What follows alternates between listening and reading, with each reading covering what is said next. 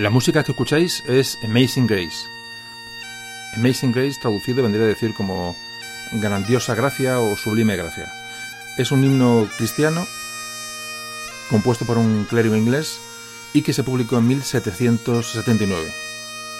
A pesar de tener origen inglés, es un cántico muy emblemático, muy utilizado en las ceremonias espirituales americanas. Hoy, eh, de forma excepcional, no va a sonar la música de presentación de Memoria de un tambor, no habrá redobles y tampoco borraré la introducción.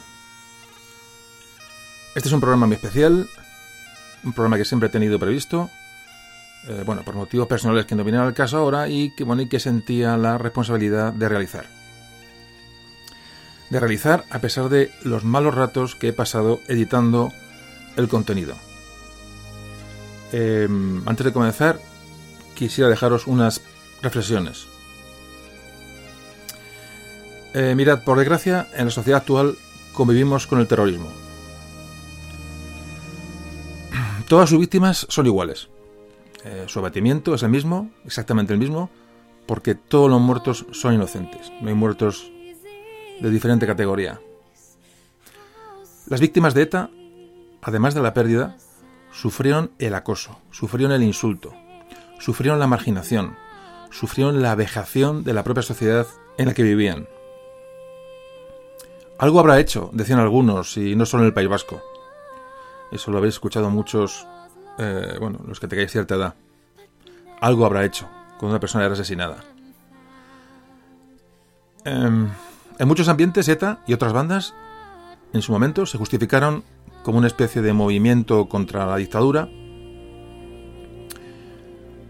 pero la dictadura se diluyó, llegaron las elecciones, llegó la constitución, llegó la libertad y los asesinatos se multiplicaron.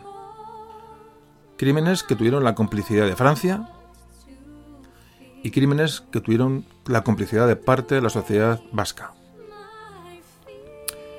El resto, sociedad vasca, sociedad española, pues en aquel momento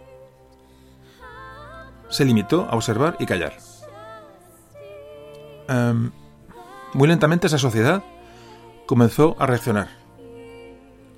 Y muy perezosamente, muy perezosamente, empezó a alzar la voz. Y alzó la voz cuando las pistolas comenzaron a disparar no solo a los uniformes, sino a políticos, periodistas, transeúntes. Esto fue así. Pero esa respuesta social que comenzó muy pronto se empezó a contaminar. Las víctimas quedaron a merced de los gobiernos, utilizadas por unos y ninguneadas por otros.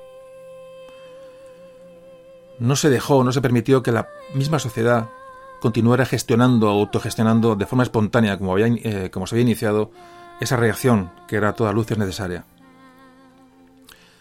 A partir de entonces, las víctimas de ETA fueron injustamente etiquetadas y se convirtieron además en algo incómodo, incómodo para todos pero siempre guardaron silencio. Un estruendoso silencio. Con una resignación que para muchos realmente era hasta incomprensible. Todavía se las clasifica a las víctimas de ETA como unas víctimas diferentes, unas víctimas asumibles, por el simple hecho de ser políticos, periodistas, llevar uniforme, empresarios. Incluso se llega a olvidar en esta generalización a, a tantos civiles muertos y tantos niños. Y para colmo, hoy, una fauna producto de la ignorancia, pues ha determinado que los asesinos encarcelados sean llamados presos políticos. Y mientras, la gran mayoría, callamos y otorgamos. Hoy vemos absolutamente atónitos cómo mediocres personajes dan espacio en los medios de comunicación a los asesinos. Como si nada hubiese sucedido. Se habla de reconciliación, se habla de paz, como si ambas partes hubieran apretado el gatillo. Se igualan verdugos y víctimas con una desvergüenza enfermiza. Pensad que no cabría ninguna cabeza que, bueno, que se pudiera deshonrar así a las víctimas del 11 de marzo, por ejemplo. Sería inasumible. Bueno, pues esto ha ocurrido y sigue ocurriendo con las víctimas de ETA. Pero la masa nos limitamos a observar y a callar.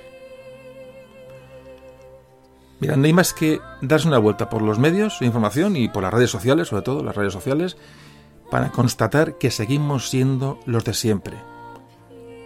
Desinformados, con estereotipos y al final tibios, por no decir cobardes. Y sálvese quien pueda. Los asesinados por ETA, eh, por alguna razón, tienen que quedar etiquetados y ocultos en el desván. Con esto, eh, bueno, se da aire a, los, sus verdugos y se sacia una minoría moral e intelectualmente absolutamente descompuesta. Por eso y porque para nosotros, eh, todos los que escucháis este podcast, estoy convencido, todas las víctimas son exactamente iguales, vamos a dedicar el audio de hoy especialmente a las víctimas de ETA. No al terrorismo, ni a la historia del País Vasco, ni nada similar. Hoy vamos solamente a escuchar las historias personales de las víctimas. Es historia reciente, historia viva, historia de hoy. Y lo vamos a hacer con una pequeñísima muestra de víctimas que, lograron, venciendo su dolor, eh, hacer público su testimonio. Pero no olvidéis que todo lo que íbamos a escuchar mm, es solo una gota de un gran lago.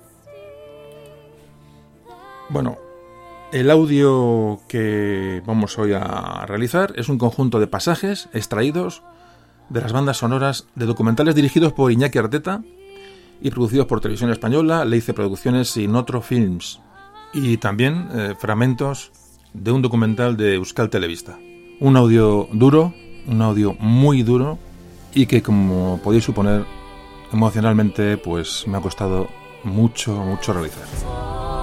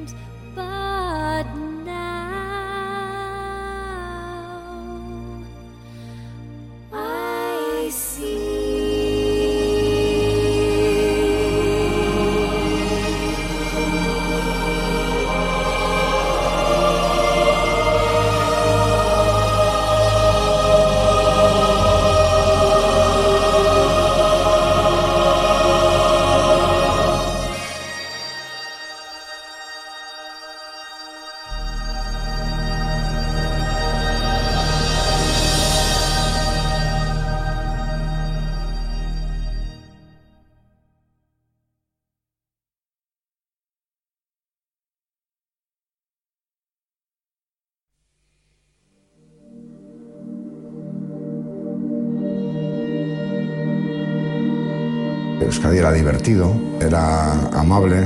A mí me parecía el sitio ideal tres o cuatro años de sentir eso a sentir a la gente enfurecida, a la gente nerviosa, a la gente escondida, a la gente con miedo. Es el año donde en teoría el terrorismo tendría que haber acabado, porque es el año en el que nace la comunidad autónoma vasca. A pesar de que se avanza hacia la democracia de manera segura y de forma irreversible, el apoyo social al terrorismo se incrementa. Decía Peisoto, uno de los jefes de Estado militar, que para hacer un pueblo se necesita sangre y tiempo.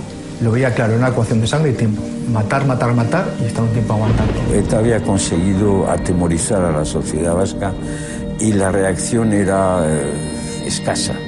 Una sociedad que, ¿quién más que menos puede decir aquí?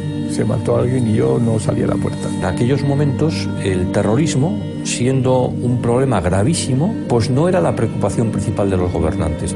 Yo estudié periodismo en Pamplona, eh, terminé en 1979, entonces como todos los de mi edad, pues me incorporé al servicio militar. Por eso el, el año 80, eh, casi todo el año, pues lo pasé eh, en Madrid con estancias intermitentes en Pamplona. En uno de esos viajes coincidió que una noche que yo estaba en Pamplona, que se había cometido un atentado en la localidad navarra de Goizueta, un municipio pequeño que está en el límite con Guipúzcoa. Dos guardias civiles, jóvenes, uno de 26 años y otro de 31, habían salido esa noche a cenar a un bar de la localidad.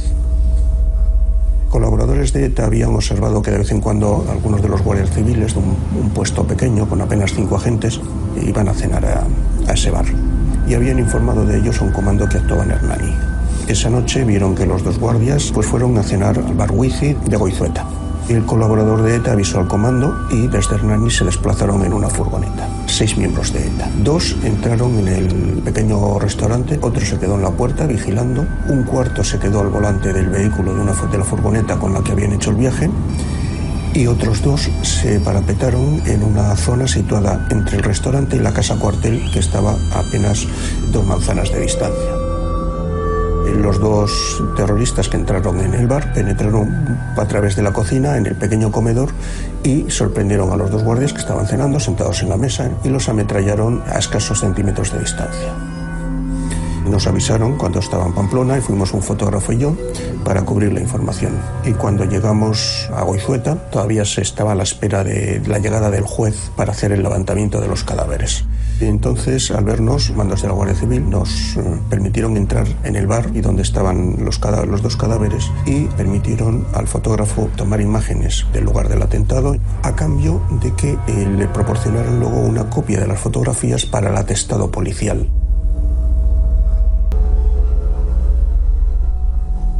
Aprovechando una fecha muy señalada como fue el 5 de enero, pasaba la cabalgata por la puerta y claro, la mitad de la gente pensó que eran petardos o cohetes o algo. Que no, que no, que no te vayas, que no te vayas. No me hizo caso y se fue. Y me quedé muy mal. No sabía lo que esperaba, pero estaba esperando. Hasta que sonó el teléfono. Y cuando sonó el teléfono que dijeron que mi padre había tenido, nada, un percance, un accidente leve, pero que no, que estaba bien, que no tenía nada. Y yo dije, no, no, está muerto. En aquella época, cuando mataban a un familiar tuyo, lo único que de vez en cuando escuchabas era, pues mira, esta es la hija del, del hijo puta que mataron el otro día, seguro que ha hecho algo, algo malo habrá hecho, se lo merecerá seguro, vamos. Mi padre tenía 43 años. Era empresario, tenía una cafetería y salió un reportaje en una revista en la cual un señor hizo unas declaraciones que después se confirmaron y corroboraron que ninguna era verdadera. Tuvimos tres juicios en contra de él, le ganamos los tres juicios por injurias y calumnias. Hubo otra gente que al poco tiempo mataron. También otro dueño de otra cafetería. Pero es que hubo mucha gente que salió en esa revista, hicieron las maletas y con lo que tenían puesto se tuvieron que ir. A ellos les dio tiempo marcharse, a mi padre no. Mi padre mandó una carta a la revista diciendo que por favor que se detractaran de lo que habían publicado porque no era verdad. No le hicieron caso, sacaron la segunda parte del, artículo y a la semana lo mataron. Dentro de la cafetería y el que le disparó fue a quemarropa y por la espalda. Pero quien fue era alguien cercano. Ingresó en cruces, cadáver. Había un señor de guardia que le hizo la autopsia y en el papel de la autopsia puso que se había muerto por una hemorragia interna. Yo llegué a mi clase, me senté, a mi alrededor no se sentó nadie más, o sea, nadie. Dos años más que estuvimos aquí, un año y nueve meses, antes de marcharnos, perdón, antes de que nos echaran, nadie más ni me volvió a dirigir la palabra, a no ser que, que fuese para insultarme o para insultar a mi padre. El único amigo que me quedó fue, fue mi hermana. Pero yo recuerdo que aquel año le pedí a mi padre por Reyes un, un oso de peluche. Y me dijo que estaba loca, que para qué quería un oso de peluche con 14 años, que ya que no era una niña. Que me emperré, me peleé con él, lloré, le pataleé, hice de todo. Y dijo que no, que vaya tontería. Cuando pasó todo lo de la cabalgata de Reyes, lo mataron. Yo no me acordaba ya de nada. Y al cabo del tiempo, en un armario, mi madre colocando ropa, sacando cosas, aparecieron varios paquetes y había ropa, había libros, había muchas cosas y había una caja al fondo. Y dentro de la caja estaba el oso de peluche que yo lo había pedido.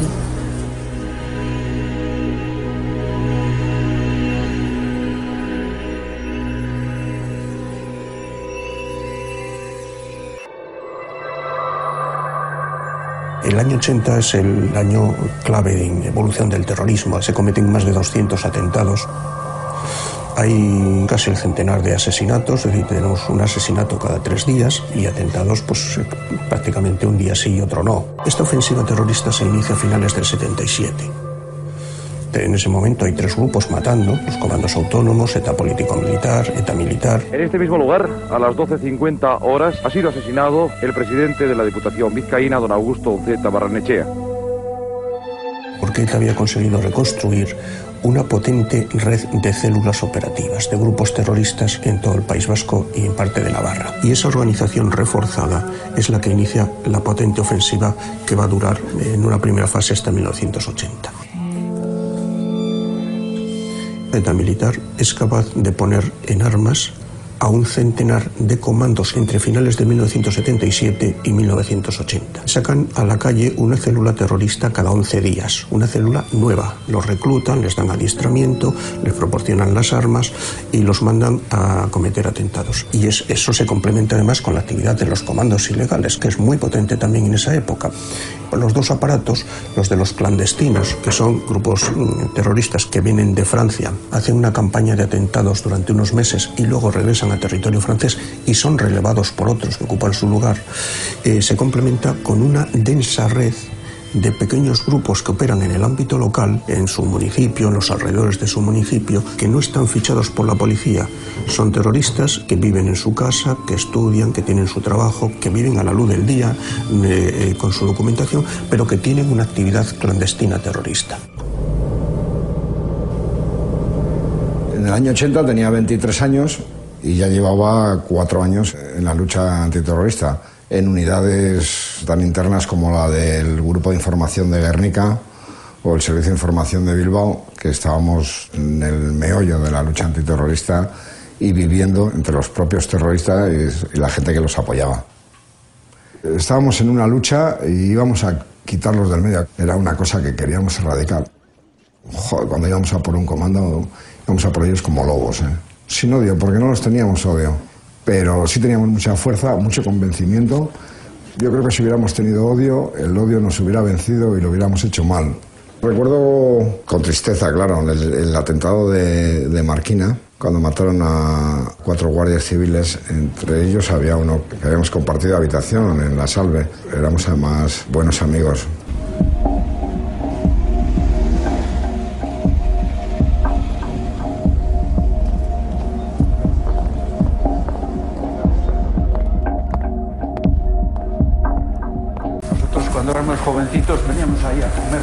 Chuleta y los callos y cuando había un poco más dinero. Ah, ya, ya, ya. Esta casa tiraron y hicieron nueva. Ah, esto lo tiraron y hicieron nuevo, o sea que estaba aquí, o sea que esto es nuevo.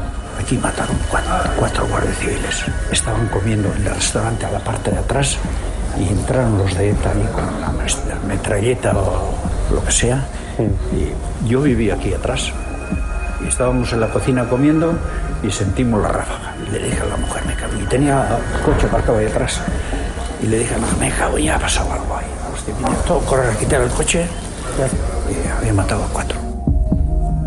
El día 20 de septiembre de 1980, sábado, sobre las dos y media, estaba aquí, esto era un restaurante entonces, estaba mi hermano con sus tres compañeros guardias civiles, precisamente en este rincón, comiendo, y por el otro sitio que era la puerta principal del bar, entró otro de los etarras para ver que estaban en su mesa y salió del bar, pasó la información a los dos etarras que ya estaban preparados vinieron por aquí con sus metralletas, llamaron a la puerta y la hija del dueño del bar les abrió y según entraron los dos eterras con las metralletas, sin mediar palabra, dispararon más de 30 balas sobre los cuatro guardias civiles que murieron los cuatro en el acto, entre ellos a mi hermano Mariano. El mayor recuerdo que tengo de él es que mm, le faltaron ocho días para cumplir 25 años estuvimos en el funeral. Recuerdo que un señor mayor del pueblo, vasco, muy vasco, le costaba incluso hablar castellano, se acercó a decirme, no hay derecho a esto que están haciendo estos jóvenes, que lo que les han hecho, cómo les han matado como perros. Me gustaría estar ahí, tal, lo que pasa que, claro, vivo aquí, tengo que seguir viviendo aquí y me puede pasar lo mismo.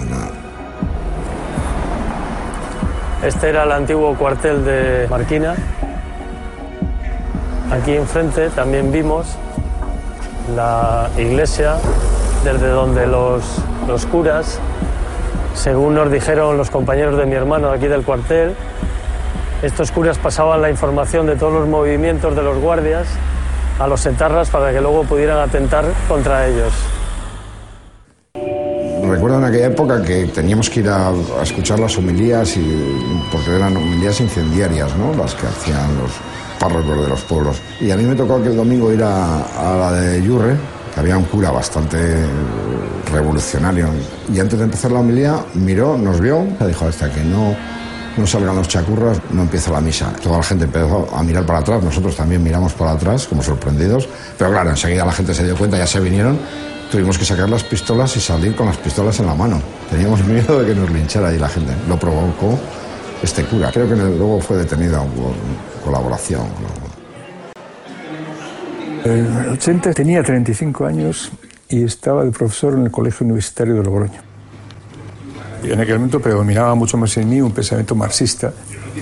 Hubo otro factor que a, gente como yo nos confundió. Creíamos que eso que se llama la, la izquierda versal luchaban por la justicia social, no solamente por la justicia nacional, tiempo me ha hecho caer en la cuenta de que, de que no, que fundamentalmente es un pensamiento profundamente reaccionario contra la propia justicia social.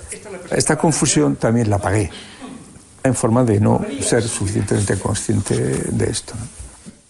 El hecho de ser vasco te da también cierto prestigio ante los de fuera, por el hecho de serlo, y por el hecho de como que había ahí un pueblo con unos derechos, por los cuales se había perseguido, que tenía sus héroes. Todo este clima de nacionalismo que uno llevaba en su propia conciencia, me imagino que ha sido una de las causas por las cuales yo tardé tanto tiempo en ver un poco más claras las cosas. Y fui desalmado en el sentido literal, no tenía alma suficiente para captar, por ejemplo, la maldad.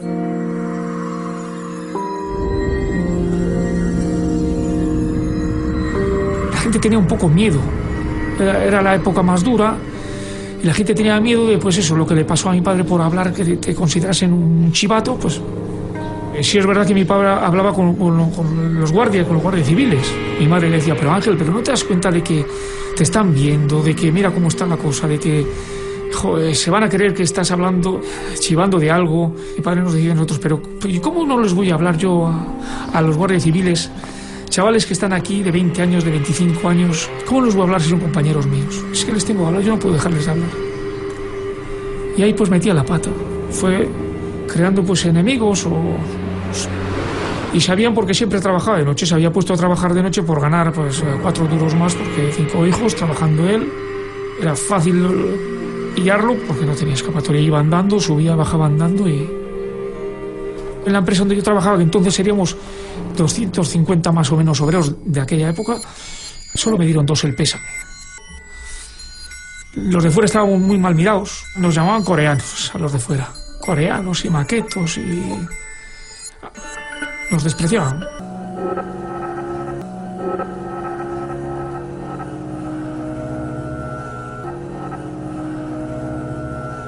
Oye, entonces tú en aquella época a qué te dedicabas? Pues yo estaba en limpieza en el instituto, eh, criar hijos y, sacar para adelante. ¿Que tenías cuatro hijos? Cinco. ¿Te lo esperabas? Quiero decir, ¿esto era un acoso que había sufrido? Mira, ya andaban todos con que si le seguían, que si no le seguían. Y luego él, como llevaba también la funeraria, y mataron tantos guardias por entonces, le mandaba el jefe de la funeraria, le mandaba a él a hacer los papeles a San Sebastián y la habían seguido alguna noche. Le habían fichado simplemente porque enterraba guardias civiles. sí, sí. Y le amenazaron para que se fuera de aquí.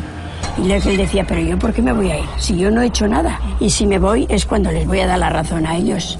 Yo no me creía que, iba, que iba a pasar nada de eso.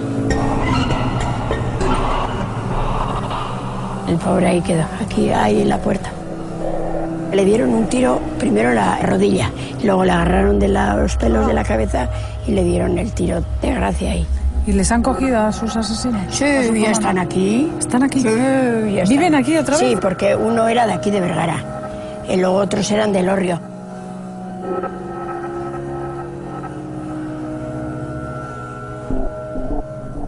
Como este enterrador, ha habido centenares de personas que simplemente por un indicio se les exterminaba, que lo más grave de todo, que decían que ni siquiera sus propios amigos iban al funeral para que no les vieran, para que no les marcaran.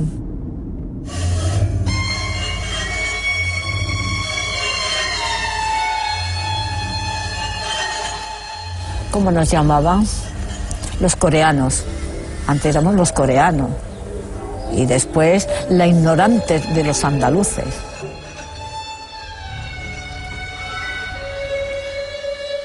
Pues él le preguntaba, pues tú dónde eres? Yo soy español. Y él lo decía con toda la naturalidad del mundo. Me da igual que esté en Euskadi, que esté donde esté. Yo soy español. Esa es la única palabra que de política le podría haber marcado a mi hermano.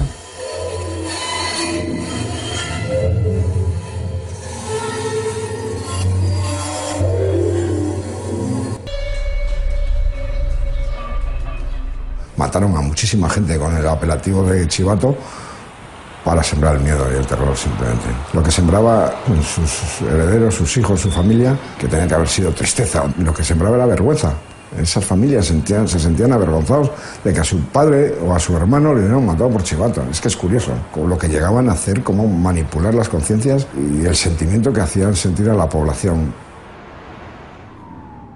Ese inmigrante, que por cierto, a diferencia de otros inmigrantes, no quiere defender sus derechos étnicos de, dentro de otro pueblo, no, no, quiere justamente no llamar la atención, quiere precisamente diluirse en el seno de los demás y dar, por supuesto, las creencias, los prejuicios más extendidos. Eso es una cosa muy seria porque eso continúa hoy, y no solo entre los inmigrantes. Lo que hacen muchos es o irse del País Vasco a, otros sitios de España, exiliarse, o quedarse callados y convivir con los asesinos o los amigos de los asesinos de, de sus familiares. En 1980 ni siquiera había nacido. Yo nací el 2 de febrero del 81, es decir, todos los años de plomo de la transición no existen para mí. Yo los he vivido a través de recuerdos de los demás. ¿Y cómo me interesó el, el terrorismo? Pues fue eh, experimentando la realidad del País Vasco, la intolerancia, el sectarismo, cierto odio que había, que yo creía que era algo normal, que en cualquier sociedad democrática era algo que ocurría, ¿no? persecuciones o eh, gente con escolta o pintadas amenazadoras. Y cuando salí del País Vasco me di cuenta que no era normal. Eso fue lo que me llevó a preguntarme cuál es el hecho diferencial que hace que, que en Euskadi exista este odio y esta, esta violencia. Y por tanto a, preguntarme como historiador por las raíces de ese, de ese odio y esa violencia. ¿no? En principios de los 80 es cuando el País Vasco tiene un momento histórico de declive absoluto, de falta de convivencia, económicamente fatal, socialmente eh, mal, y por tanto un movimiento antisistema que dice que va a salvar Euskadi y que con solo poner una frontera en el Ebro, Euskadi y la vida va a ser mucho mejor, pues eh, es muy apetecible. ¿no? Pues yo creo que, que mi generación en general eh, se ha socializado en este ambiente, entonces veíamos algo normal, veíamos normal pues las canciones, escuchar el, rock radical vasco que hablaba de Chayak, de los enemigos, de atacar, en las chosnas, de las fiestas de Bilbao, en, en ver cosas eh, Cipayos en Chun, en esas pintadas, los ritos samamés, nos parecía algo normal y no le damos importancia.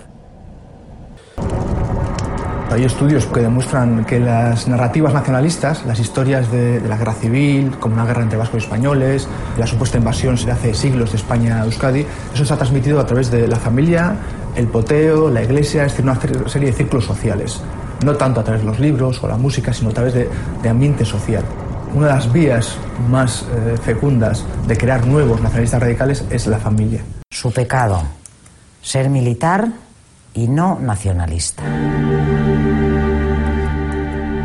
Yo recuerdo que en aquel momento, el día del atentado, estaba en el gobierno civil de Álava haciendo una entrevista para la agencia EFE al gobernador civil y tuve la suerte, hablo desde el punto de vista periodístico, de estar en, un lugar donde inmediatamente pues me enteré de que había habido un atentado terrorista y entonces, bueno, pues ya evidentemente se suspendió la entrevista, yo me trasladé inmediatamente al lugar del atentado, ya empecé lo que es la labor nunca agradable, fue un atentado eh, especialmente cruel. Pues yo pasaba prácticamente todos los días. ¿Qué tal, Begoña? ¿Qué tal, Cayetano? Muy buenas. Que aquí está la placa de tu padre, sí, Sí, aquí fue donde fue el atentado. Mm. La puso el ayuntamiento, sí, no la puso la diputación. Y además hace... Poco pues, tiempo. Sí, unos pocos años. Ya. ¿Y no hay ninguna referencia a que fue un atentado terrorista de ETA? No, absolutamente ninguna. Parece que fue una muerte... Sí, podía haber ¿eh? sido por, de gripe. por causas naturales o por un atropello, ¿no? O sea que... Una vecina, mi padre y yo, veníamos por delante de marianistas porque claro, nos paraba aquí porque él continuaba para la Diputación. Ya, y os bajáis. Y aquí estaban esperándole. Y entonces pues ya íbamos este trocito andando. ¿Os habíais bajado del coche? Sí, nos habíamos bajado del coche. Por lo menos tuvieron la deferencia de esperar a que nos bajáramos.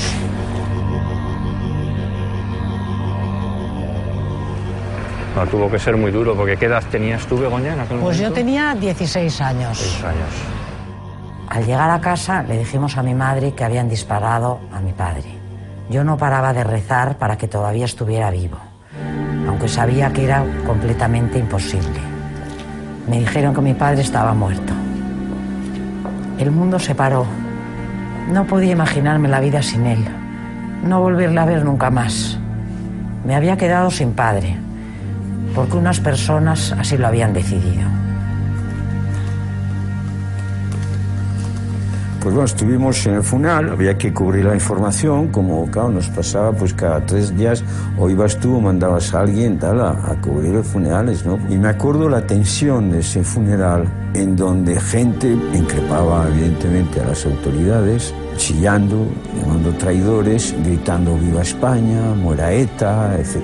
Y al mismo tiempo también gente de Radical Aversale, ETA matalos, Gora ETA militarra y tal. Eran momentos de tal tensión. ¿no? En el 80, bueno, vivía aquí, en Algorta, teníamos la delegación del Grupo 16 en Bilbao en el edificio Albia y yo era el delegado ¿no? del grupo. ¿no? Y yo creo que en ese momento no había muchos periodistas realmente enfrentándose a la barbaridad que estamos viviendo. O sea, ya empezaba ya la prensa a ser eh, punto de mira, ¿no? Para unos sectores tú eras un traidor y claro, todo eso te obligaba a tomar ya ciertas medidas de autoprotección, como mirar debajo del coche y cosas de esas.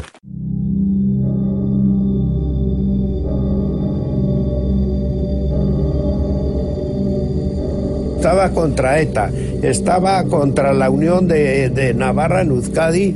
Sí, sí, he sido muy radical en eso y lo sigo siendo. ETA estaba pues en todas partes. un chico joven se hizo así con una nora y, me ametralló. Yo caí en el suelo y luego se me acercó la otra, vino la Galdós y tas, tas, tas, tas, no se me vació entre 25 y 27 tiros. Estuve 11 meses de clínica ¿eh? y 14 veces en el quirófano. Galdós, que contaba sus muertes, dice, mira, como un torero eh, que te cuenta el día que triunfó en, la plaza de tal, que así contaba los asesinatos. Vamos, feliz. Sé que está en la Universidad Vasca ahora, haciendo no sé qué. Pues nada, ahora aguantarlos. No, hay otra. ¿eh? En la democracia hay que aguantarlos. Las víctimas, sí, cada vez seremos menos, mira, hasta que se extingan. La prensa en ese momento todavía trataba con cierta complacencia al entorno etarra o al entorno batasuna ¿no? de, esa época. ¿no? Todavía la palabra terrorista no, no se atrevía a utilizar y eso se notaba. Hubo algún medio escrito que en la esquela, concretamente creo que fue la de Vicente Zorita, al poner nosotros en la esquela vilmente asesinado, puso falleció. O sea, ese era el contexto y el ambiente nos, nos desenvolvíamos.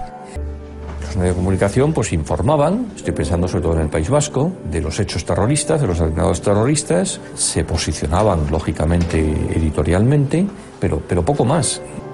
Uno siempre tiene la sensación de que quizás a uno le falta esa sensibilidad para darse cuenta de la tragedia que acaba de suceder. A lo mejor en esos momentos primaba más el decir, bueno, pues yo tengo que informar bien de esto y tengo que darlo rápido, que el darte cuenta que allí había una tragedia humana de primera magnitud.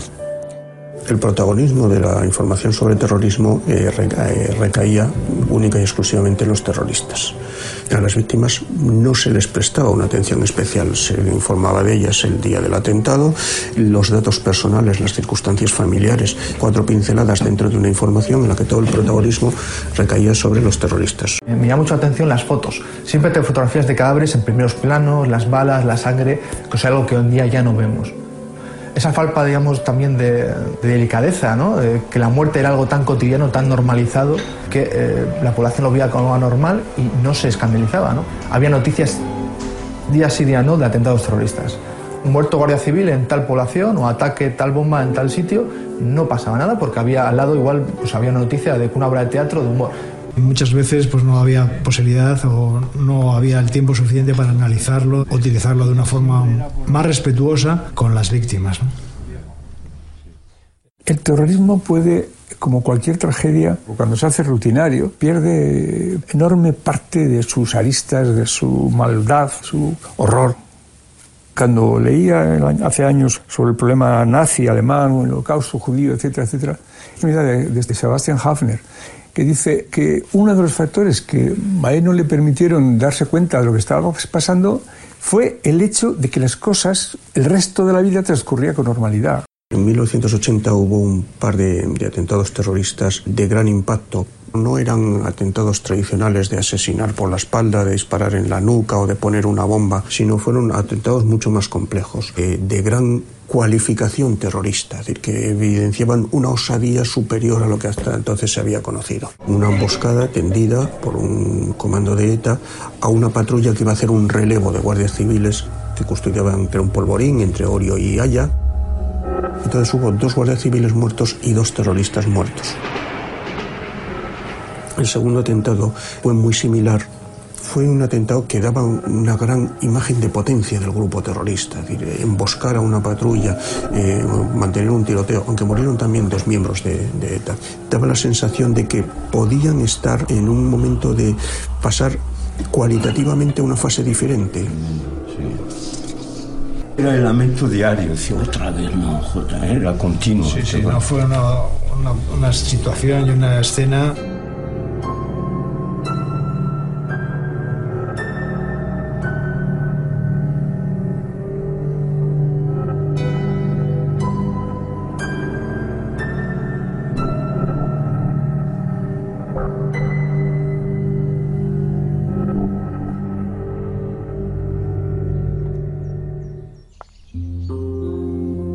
había estado nunca, la primera vez que he venido a este lugar, que desde el primer momento tenía que haber venido.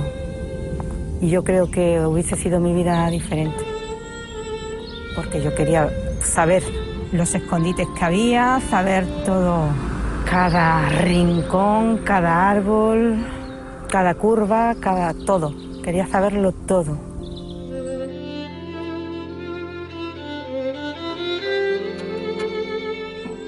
Éramos muy jóvenes. Nos casamos el año anterior, el 10 de junio, Y el, atentado ocurrió el 1 de, de febrero. En mi mente sigue constante él. Y me ha gustado mucho venir aquí. Me siento muy, muy aliviada ahora. Me he quitado ese peso de encima y creo que se lo debía también a él.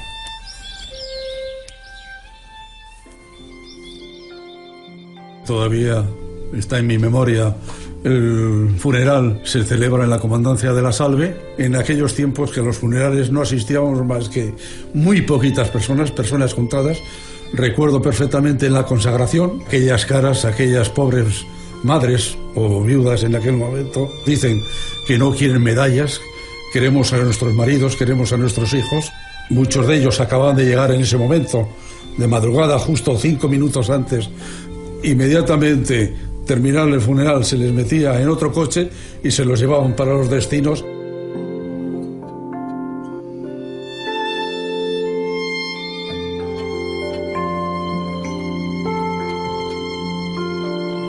Lo más curioso de esta época es que cuando las familiares de las víctimas de terrorismo aparecen en los periódicos es para rebatir las acusaciones de ETA contra sus asesinados, contra sus familiares. Hasta tal punto el discurso de ETA es hegemónico es decir, aparece la viuda de un señor que mata a ETA porque le había dicho que hacía X, diciendo que no, que es mentira, que su marido eh, no había tenido nada que ver con X, que era un buen euskaldún, era un buen abertzale.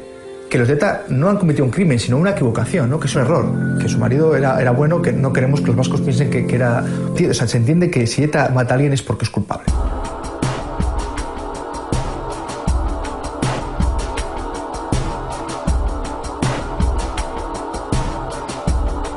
Finales de los años 70, ETA no está mal vista, tiene la imagen de organización antifranquista, que luego, sobre todo en el ámbito internacional, se va a prolongar durante muchos años.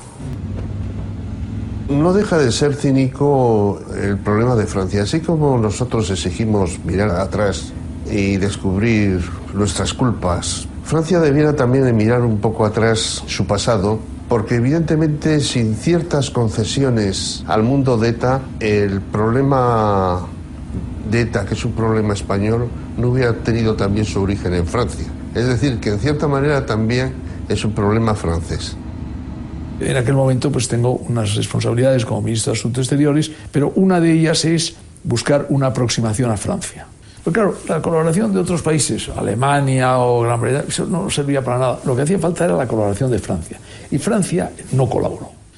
Eh, el argumento era que España no era todavía un país democrático, era verdad, no habíamos tenido las elecciones, pero cuando celebramos las elecciones en el año 77, el argumento es que no teníamos todavía constitución. Llegó la constitución y seguían todavía los problemas. Al lado mismo de la frontera, a 20 minutos de San Sebastián, está la dirección de ETA, que no se oculta, que vive a la vista de la policía, cuyos miembros, los miembros de ETA están registrados en la administración francesa para recibir prestaciones sociales. Algunos de ellos tienen estatuto de refugiado político, en Endaya o en San Juan de Luz citan a los empresarios para que paguen la extorsión, almacenan los, los arsenales en el País Vasco francés, dan los cursos de adiestramiento. Y eso creó unas condiciones que probablemente ningún otro grupo terrorista ha tenido, es decir, tener la retaguardia segura a, a unos minutos del teatro de operaciones. Ahí hay un, un cambio muy notable que se hace probablemente desde la llegada de Mitterrand al gobierno, que es en los años 80 y 90 aquello cambia. Y eso es la clave. La clave es la colaboración de Francia. Tardó, tardó en realizarse y, y, realmente pues eso fue un paso enormemente positivo. Si eso se hubiera hecho desde el principio, evidentemente aquello hubiera tomado un giro completamente diferente.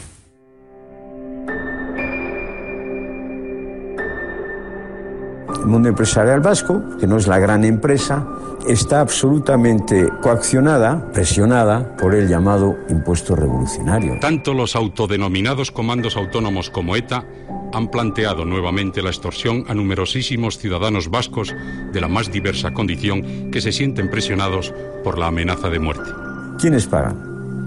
Las grandes empresas, las grandes cooperativas, alguna entidad bancaria, pero además muchos empresarios. Evidentemente mucha gente ya pagaba, otros eran secuestrados y bien tenían que pagar. 23 de octubre del 80, querida Pili. Aquí estoy en perfectas condiciones y con todas las atenciones que en estos casos se pueden conseguir. Nunca sospeché que pudiera ocurrir, pero ya ves. Quiero que estéis tranquilos y ya decidiréis lo que tenéis que hacer. Creo que estaré varios días aquí, así que paciencia.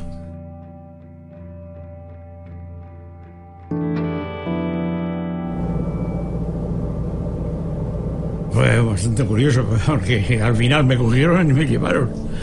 Y a Dios gracias, porque yo no estoy vivo.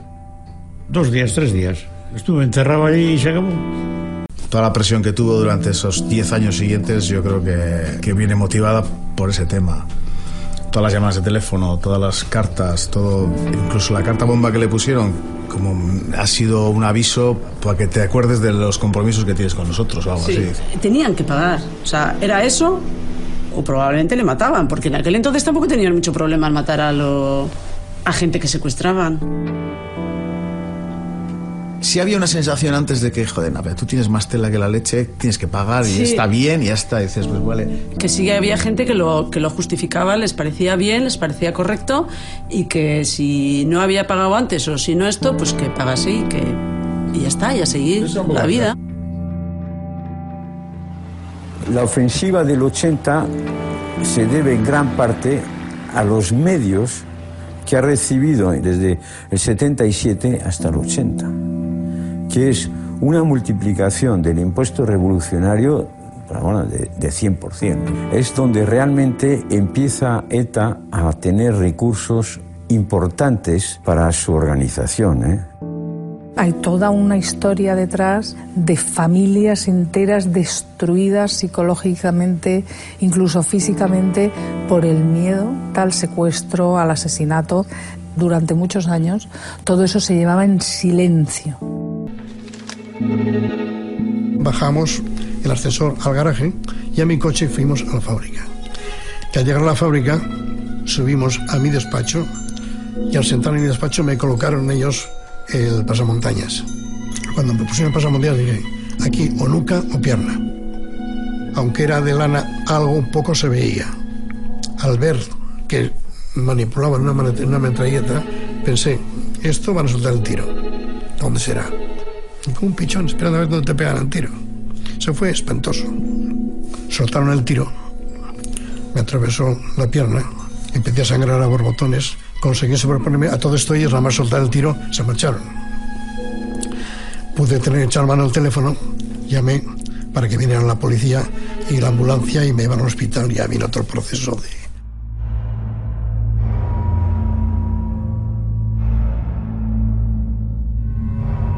¿Por qué actuaron contra mí siendo tres hermanos, de los cuales yo era director comercial?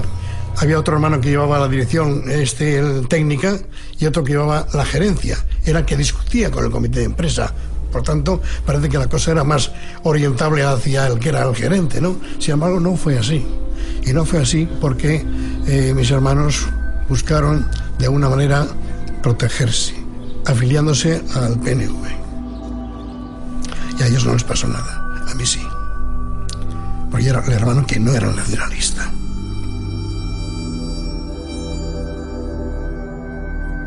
Si efectivamente unos matan es porque estos piensan que es el único medio posible para conseguirlo y tal. Pero ¿para conseguir qué? Aquello en lo que están todos de acuerdo en los fines. Conseguir un Estado propio, etcétera, etcétera. ¿Y por qué ese Estado propio? Porque, y aquí están los fundamentos, aquí están los presupuestos. Pues porque somos una nación, porque tenemos derechos a nuestra, porque los derechos colectivos están por encima de los derechos individuales, porque hay eh, ciudadanos y otros que, y otros que no lo son, o que son ciudadanos de otras categorías, etcétera. Es decir, porque hay unos presupuestos últimos que son etnicistas y no son de naturaleza eh, política y democrática.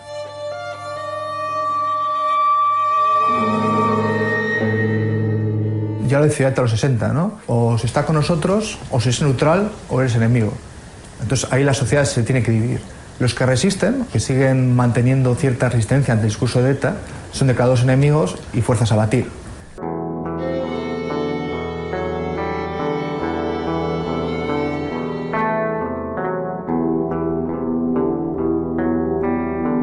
Pero bueno, por estar en Alianza Popular, pues era suficiente motivo para ser asesinados.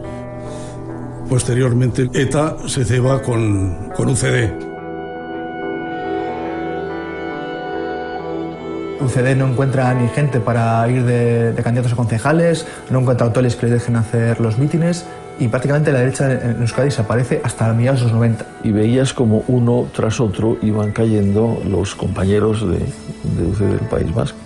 Había una política, una política de exterminio, clarísimamente. Nada más llegar yo al País Vasco, el propio año 80 tuve la muerte de dos personas que yo quería mucho. Uno Arrese, que era alcalde del Goibar. Yo recuerdo cuando vi en la parroquia del Goibar la entrada del féretro, un momento en que no pude contener las lágrimas.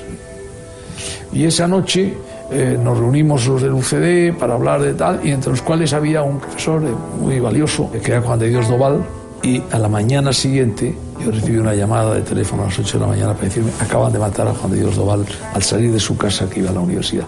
Aquello era, era, era desesperante, aquello era terrible.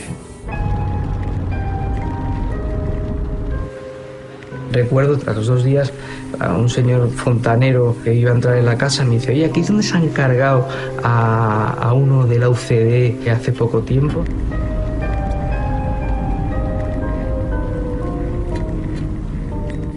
A las nueve aproximadamente llamaron abajo al timbre, le dijeron que venían a traer un, un paquete para él y abrió la puerta de abajo del portal. Cuando llegaron arriba, llamaron al timbre, mi madre abrió la puerta, era una chica muy joven. Y cuando preguntó por él y mi madre dijo que sí que estaba, entonces ya salieron dos chicos de detrás de, o sea, de la escalera con pistolas y ya entraron en casa los tres. Uno de ellos se quedó con mi padre en el despacho y la chica llevó a mi madre a la cocina donde estábamos mi hermana Mariola y la señora que trabaja en casa y yo cenando. Yo estaba estudiando y recuerdo, bueno, pues escuchar a unas personas que estaban hablando en voz alta, como casi gritando. Yo abrí la puerta de mi cuarto y vi que estaban hablando, que estaban gritándole, pero yo supuse que era algo que podría tener relación con el tema profesional. Y a los 30 segundos se abre la puerta y apareció una chica con una pistola, me encañona, me dice, ¿tú qué haces aquí? Digo, yo estoy estudiando. Dice, ¿has llamado a alguien? Digo, yo no he llamado a nadie. Eh, bueno, pues sígueme y que vamos a la cocina con tus hermanas. Me llevó a la cocina y pasé por el lugar donde se estaba produciendo la escena. Y ahí vi que había eh, una persona que estaba discutiendo con mi padre y mi padre me miró un segundo, yo le miré en un segundo y ya eh, me alejé de la escena y me fui a la cocina con mi hermana. Mi madre estaba muy nerviosa, le decía constantemente que se habían equivocado, que no era él a quien se lo tenían que llevar, que era ella, que la concejal era ella. La chica dudó, uno de los del comando iba y venía y bueno, fueron unos minutos de una tensión tremenda sin saber, sin saber qué iba a suceder. El simbolismo que significa que a Austaran le dejan con dos tiros en su cuerpo en las puertas de la sede de la UCD de Álava, pleno centro de Vitoria, a las diez y media de la noche, era un aviso a navegantes clarísimo. ¿no?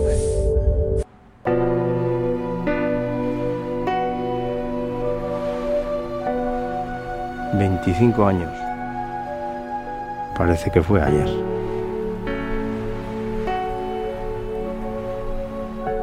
A mí el mejor día me pegaron cuatro tiros en la puerta de casa. Y se, se, se equivocó en uno. Bueno, de hecho, ese quinto no le dio.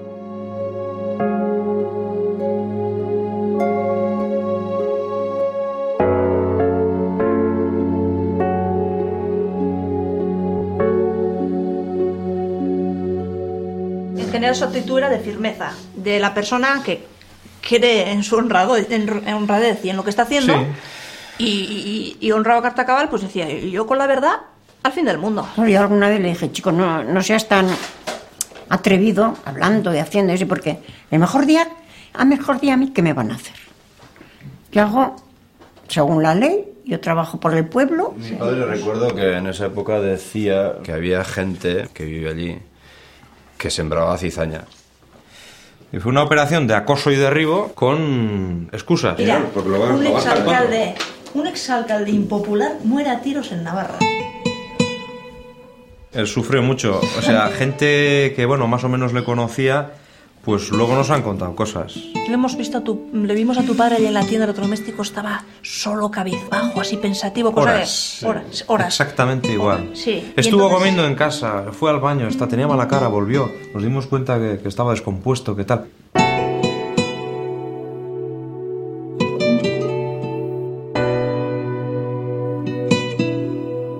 Lo que pasa es que esta gentuza todo lo mide a ese, al fascismo de decir, tú tienes que pensar como yo. Me da igual que sepas bailar el danzaki, me da igual que sepas hablar vasco. En toda esta tragedia que hemos vivido tantos años y no lo reconocen, pero el nacionalismo vasco es básicamente culpable, porque su escala de valores es la siguiente a la hora de enjuiciar a una persona. Usted, primero, es nacionalista. En el momento que es nacionalista ya es el punto principal. A partir de ahí, si es mejor, si es peor, tú ya puedes ser lo mejor que quieras. Que como no seas nacionalista, date por jodido. Aquí empezó todo. Y cayó pues aquí mismo, todo largo, aquí la cabeza y aquí los pies. Nada, en un gran charco de sangre. 8 menos 5. Era un A las día 8 menos 5, un día como hoy. Oscuro, triste como hoy, más o menos lluvioso, ¿no? Estábamos en la cocina y le- eh, su padre le dice a Salvador, vamos Salvador, vamos a ir por gasoil, para la calefacción. Tú le dijiste, Ita, te acompaño. ¿Estabais ahí merendando? Sí. Te acompaño, Ita, a llevar el bidón. Y, Y, nada. nada, salimos por ahí, apoyamos el bidón ahí en el suelo y él se quedó con otro bidón de, de plástico en la mano. Fui al garaje para cerrar la puerta y sentí los tiros, pim pom, pim pom. Ay Dios. Recuerdo que como estaba pelando patatas, como me quedé tan impactada, me- con el cuchillo en la mano salí. Fueron cinco disparos, tres seguidos, una interrupción muy breve y otros dos. Y, y bueno, pues eh, la pistola negra mate, sin, sin brillo. Esa diez millonésima parte de segundo te da tiempo a pensar que lo van a matar. Y vi que iba corriendo este. Malnacidos, malnacidos, detrás de los asesinos que se habían escapado ya. chaval con 13 años no se figura que a él no le van a pegar un tiro. Se figura que se lo van a pegar, claro, evidentemente. Y, y bueno, mi primera reacción fue pues venir aquí y estirarle del brazo y hasta, ahí está, despiértate, despiértate, porque no, no me podía creer que, que estuviera muerto. Algo que me ha marcado mucho fue la impotencia en ese momento. ¿no? Es algo que me ha perseguido hasta hace... todavía me persigue. El hecho de decir, ¿cómo van a ser los del pueblo? Pues mira, ¿por dónde? Son los del pueblo. Es que estábamos convencidos de que eran los del pueblo, además. Porque esa misma noche hubo gente en el pueblo que brindó con, con champán. Pero bueno, luego todos los integrantes de- del asesinato de mi padre han pasado aquí por la, por la puerta. O sea, tan campantemente. Sí, sí, no pa- pasaron por aquí gritando Goreta, ¿eh? que mi madre dormía en esta habitación, gritando Goreta hasta que la acompañaron hasta la puerta de su casa. Bueno, Goreta lo tienes en la fachada toda la A vida. mí recuerdo que una vez eh, me vino uno y me dice, oye, dice que, que vosotros que sois cobardes, que no tenéis cojones. Pero bueno, dile a la persona que te ha dicho que somos cobardes y que no tenemos cojones, que los cojones hay que tenerlos para tener dignidad, aguantar ¿eh? y tirar adelante viviendo aquí en medio de lobos. Pero bueno, que en ese ambiente tenías que vivir tan surrealista que, que dices, pero bueno, Y que bueno, así como en otros sitios igual, yo que sé, se ha puesto un monolito, bueno, digo monolito por decir algo, un recuerdo, un monumento, algo, pues bueno, como se ve aquí, pues... Aquí tenemos unos hermosos este es- contenedores de basura. Como dices mi hermano Salvador, unos hermosos, hermosos contenedores de basura, pues como homenaje a nuestro, a nuestro padre. Que recordar que eh, a los asesinos de nuestro padre el ayuntamiento los había declarado hijos predilectos del pueblo. Hoy es el día que no se han retractado de eso. Estamos hablando de un ayuntamiento de Charri con mayoría de, de concejales de EA-PNV. Sí, en aquel momento sí. El segundo asesino de, de nuestro padre estuvo tres meses, atención, de orientador psicológico en la escuela de mis hijos. Un asesino. Sí, Esta fotografía yo de casi todo récord. El verdadero drama de esta familia es que es que, claro, se cierra el círculo, por decirlo de alguna manera, en el sentido de que cualquier día nos podemos encontrar, y nos hemos encontrado, y nos encontraremos, Dios no quiera, con los asesinos de nuestro padre. De esto tengo siempre el recuerdo, que cuando vinimos a, a darle tierra, a enterrarlo, había una balsa de agua dentro del agujero. Era un poco irracional, ¿no? Pero en mucho tiempo a mí me venía, ¿no? Cuando llovía y hacía frío, me venía a la mente eso, ¿no? De que Laita estaría ahí mojándose. Al final, o sea, después de la muerte del padre, caímos pues en el olvido, en el anonimato, en la soledad, la gente que mira a otro lado. Y de hecho el día del funeral fueron cuatro amigas mías y a título personal, porque del colegio donde yo estudiaba no salió nadie al funeral, ni nadie nunca me dio un, consuelo ni absolutamente nada. Bastante daño ya nos hicieron ellos como para que ese daño se contagie a nuestros hijos, ¿no? Procuras inculcarles la tolerancia, el respeto a las personas, la, libertad, la capacidad de cultivarse, de tener cultura y que sean lo más libres posibles.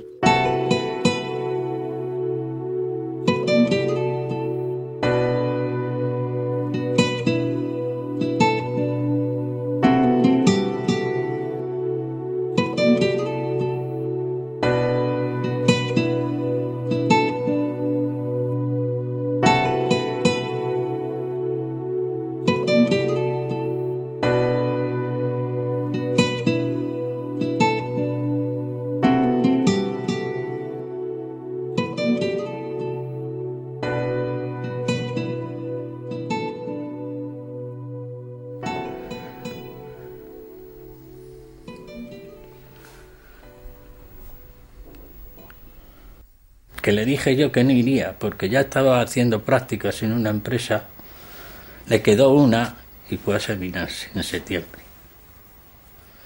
Y ya era lo último, ya para terminar.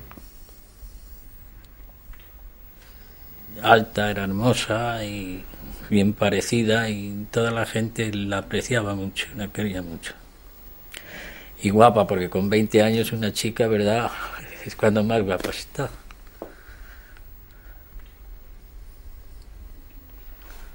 ¿Quién iba a pronosticar que le iba a pasar eso?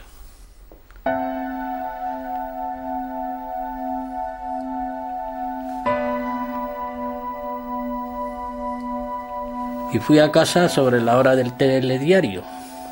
Y estaba sentado y dieron las noticias. Yo dije para mí, digo, a ver si me ha tocado la China. Los ángeles.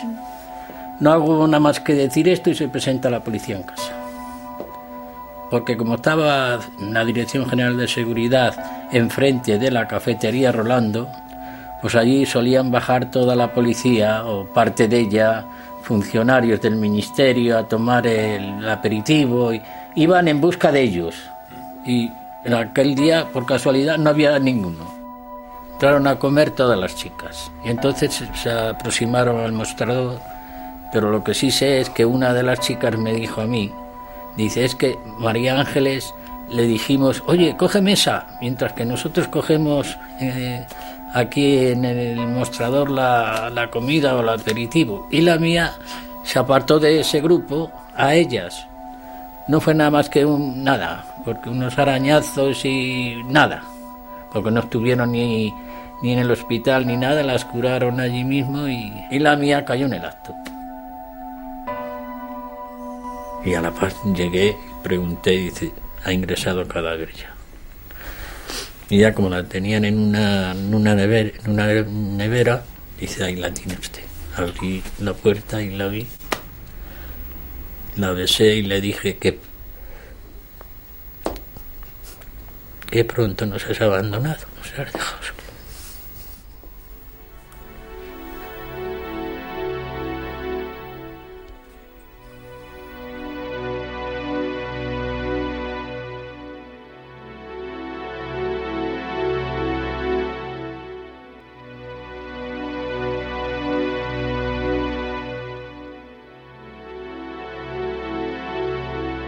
primer año ibas a comer a casa y no hacías nada más que suspirar, comentando la desgracia que cuando venían así fiestas, navidades y cosas, va y de todo el mundo con qué alegría va a los sitios a comprar y con qué alegría y nosotros llenos de pena.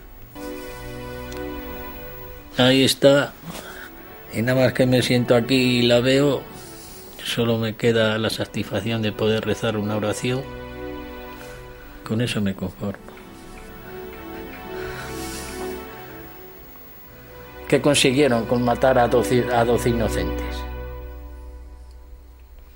Y alguno era marroquí, había un matrimonio que iba de, eh, de viaje de novios y después dos cocineros,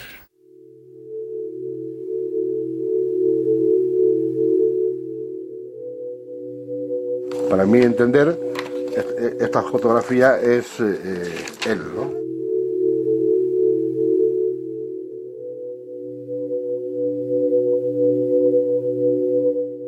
Ese año vino de vacaciones el mes de agosto. Y nos pasó aquí el mes de agosto eh, completo y el 28 o el 29 pues se marchó porque tenía que empezar a trabajar el, día 1, ¿no? La mala fortuna quiso que el 13 de, septiembre, la bomba que pusieron en la cafetería Orlando, pues lo pilló de lleno.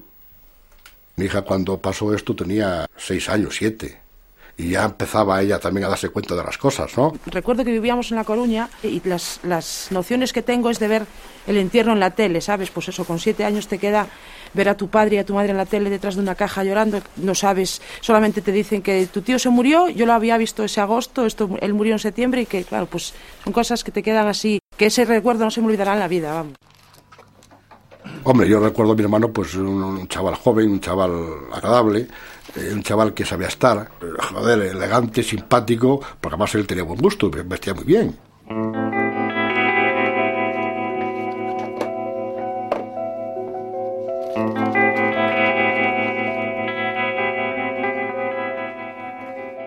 Pues nos mandaron ir identificando los, cadáveres, ¿no? Pero es que él allí no estaba. bueno, y no está. Entonces, te da una especie de poquitín de alegría pensando, coño, pues a ver si no, a ver si está herido y está en un hospital o tal, ¿no? Entonces, cuando ya vino una, una las enfermeras y nos dijo, no, es que hay, aquí un chico que le llama Manolín, y yo, date, es él. Cuando dices tú, bueno, pues una persona está enferma que ves que se muere, que se va muriendo, el sentimiento es diferente a cuando te lo quitan sin motivo porque aparentemente él no tenía ningún motivo para que, lo, lo, mataran. Entonces te queda ese eh, resentimiento de decir tú, ¿por qué fue? ¿Por qué?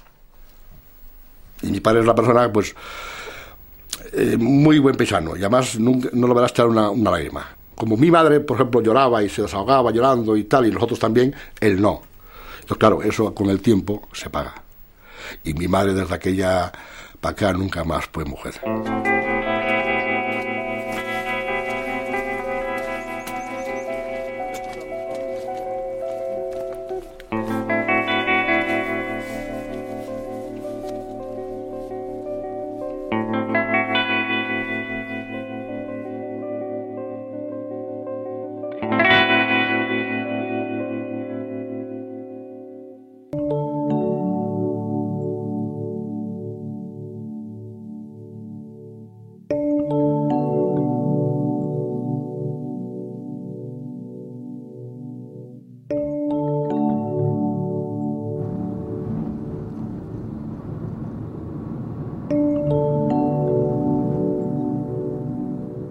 Alberto lo que era era muy tolerante y era un hombre terriblemente justo que se indignaba ante la injusticia, ¿no? Entonces el hecho de que matasen a tanta gente es lo que le removió para afiliarse a un partido de derechas porque él se sentía español, pero era liberal. Sin embargo, yo era la que me metía en todos los líos, participé en las primeras elecciones, hice campañas y Alberto me dejaba, vamos, no me ponía en ninguna pega porque él creía lo mismo que yo. Lo que pasa es que él estaba ocupado porque tenía otras cosas que hacer, como era mantener a su familia, trabajar y demás. Y bueno, sí, sí era valiente en el aspecto de que no le importó afiliarse a un partido, ni le importó decir lo que pensaba. Yo he tenido remordimientos de conciencia en ese terreno, es decir, he sido una cobarde que me he marchado. O sea, además de sentirme víctima, que es el colmo, además de sentirme de qué he hecho, de, que, de por qué me ha pasado eso, qué habremos hecho, ¿no? Además he tenido el remordimiento de no quedarme allí para luchar. Yo si no hubiera tenido hijos, sí que me hubiera quedado y hubiera seguido, pero la educación de mis hijos era, era una prioridad, ¿no?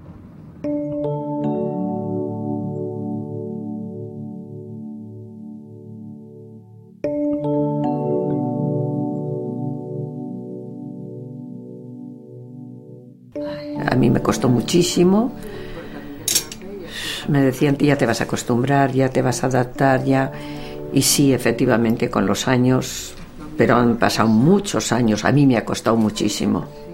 Yo ya vine con 47 años de allí y salir de esa manera y dejar todo, todo. Hoy estoy contenta de estar aquí en esta tierra, pero me ha costado mucho. Ya te cuenta que son 22 años y son muchos años. Los 79, el 80. Años sangrientos, de 100 muertos al año. Yo me acuerdo de las manifestaciones, de las bombas. Mm, Las amenazas de bomba benditas Sí, que estábamos todo. todos los días, que había que ir a buscar a los niños al colegio a las 12 sí. del mediodía, no a las de 5 de, casa. la tarde, no salir de casa. Sí. Por denunciar lo que estaba mal hecho. Simplemente. Nada Sí. más, cumplieron con su obligación. Siempre, En siempre. eso son héroes para mí, ¿eh? En Siempre eso, denunciando y lo que- seguimos nosotros en la misma línea, no nos hemos callado nunca. Bueno, yo no. No tenía miedo porque no me esperaba. Es más, cuando ponían en los comercios de las amistades bomba y les destrozaban, me decían, tú no tienes miedo. Y yo decía, no, yo no tengo miedo. Y sufrido lo que me ha pasado. Sí. Pero vamos, que no, no seguiría haciendo lo mismo que hice entonces. Éramos inconscientes Sí. porque éramos más jóvenes, porque no sé, no, no- no se ha vivido durante tantos años lo que estamos viviendo ahora, no el terrorismo nuestro, sino el terrorismo del mundo entero. Mi cuñado le dijo, eh, Vicentito, tú corres peligro tal y como hablas. Tú estás corriendo peligro. Le dijo, no, yo no. Le dijo, a mí quién, tú quién crees que me va a hacer a mí nada. Como él lo sentía, como él lo estaba sintiendo, lo decía. Y lo decía en la calle, lo malo es que lo decía en la calle. Yo me acuerdo... Con los amigos. Con los amigos. Hablaba. Y ese fue su error. Y efectivamente, al, al muy poquito, muy poquito fue cuando lo mataron. Fue muy rápido. Nos íbamos de vacaciones ese día. Salió de casa para revisar el coche camino del trabajo. Y al dar la vuelta a la esquina, un fuego cruzado. Veintitantos tiros, uno de ellos al corazón derecho, que supongo, ojalá fuese el primero. Y así no se enteraría, pero sí se enteró por la mano, por cómo tenía las manos, que yo conocía sus manos, ¿no? Estuvimos allí hasta nos tocaron el timbre. Había salido hacía 10 minutos, tocaron el timbre en casa.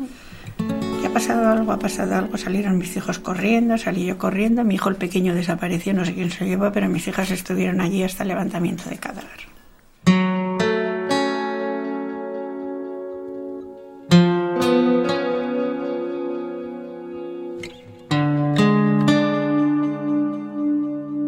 Eran las nueve y pico de la noche. Yo le estaba preparando, le quería sorprender con una cena que tanto le gustaba a él.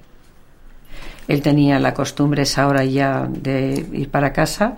Había estado con los amigos en Capitán Mendizábal tomando los vinos como siempre. Y bueno, pues venía y lo, lo perdió de vista la niña justo cuando iba a abrir la puerta del portal. Ahí lo cogieron en la puerta del portal de casa. Lo quitaron, lo secuestraron y dos horas lo mataron. Y en ese momento ya sonó el teléfono y era la agencia F, la que me llamó. Eran ya las 12 menos cuarto de la noche. Y yo ahí me enteré, por ellos me enteré. Le dieron siete tiros. Apareció de rodillas. Le habían puesto un gorro de lana en la cabeza, tapándole, y le taparon la boca con la bandera española.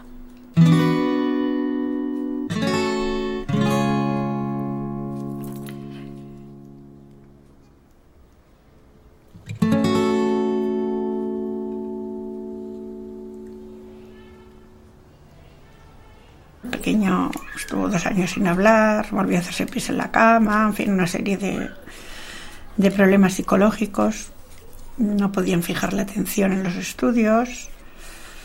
Luego tuve una hija que se pasó cinco años en una habitación. Hoy está bien, relativamente. Otras han funcionado bien, están casadas, tienen hijos. Pero una lucha continua. Y las reacciones de ellos es que tú no sufras y ellos sufren callando. Y tú sufres callando para que ellos no sufran hasta que un día explota todo. Mi hijo lloró al cabo de 17 años o 18, la primera vez que lloró un mediodía. el que tenía cinco años, ahora tiene 27, pues un mediodía le entró una congoja, un atentado en televisión y bueno, tuvimos que un ataque de ansiedad. Y el puntal pues siempre es la madre en esos casos. La madre es valiente, la madre puede con todo, hasta que la madre no puede.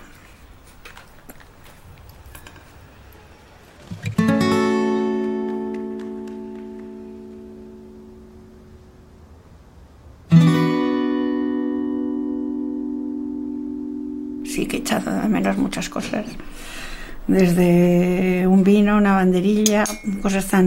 un sorchico, un aurresco bien bailado, los días de lluvia. Y un día me encontré a mi hijo llorando en una esquina. Tenía siete años así, estaba llorando. Y ¿por qué lloras, Rodrigo? Y me dice, mamá, mira. Y digo, ¿qué pasa? Y estaba lloviendo. Y, y se conoce que le vino el pensamiento de, mamá, es que está lloviendo.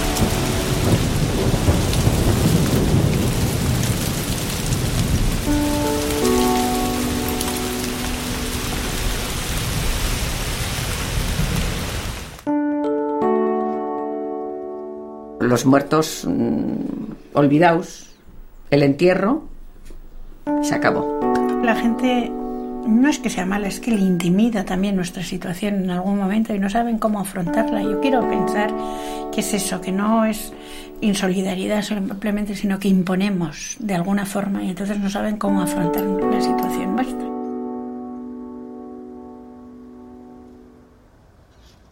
Una de las veces que fuimos y el coche nos conocieron y tuvimos unos enfrentamientos con gente. Íbamos, mis hijas, íbamos y tuvimos enfrentamiento. La gente se metió con nosotros y nos insultó.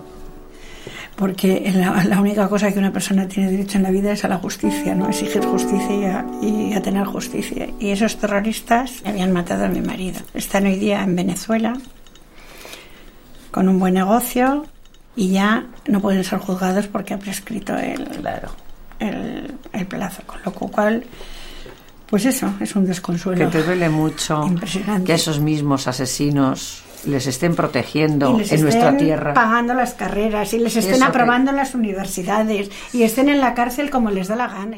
A Ya, mí. para mí una víctima es mi familia. Una víctima para mí la siento como mía, aunque yo no le diga todos los días cómo está, pues es que la siento mía. Yo no soy expresiva como buena vasca, soy muy cuadriculada, soy de pocas palabras, soy de guardarme los sentimientos y cuando precisamente tengo algo que demostrar no lo demuestro, cuando tengo que dar las gracias no las doy. Y una persona que sufre en ese terreno la siento mía y... Venga, cariño.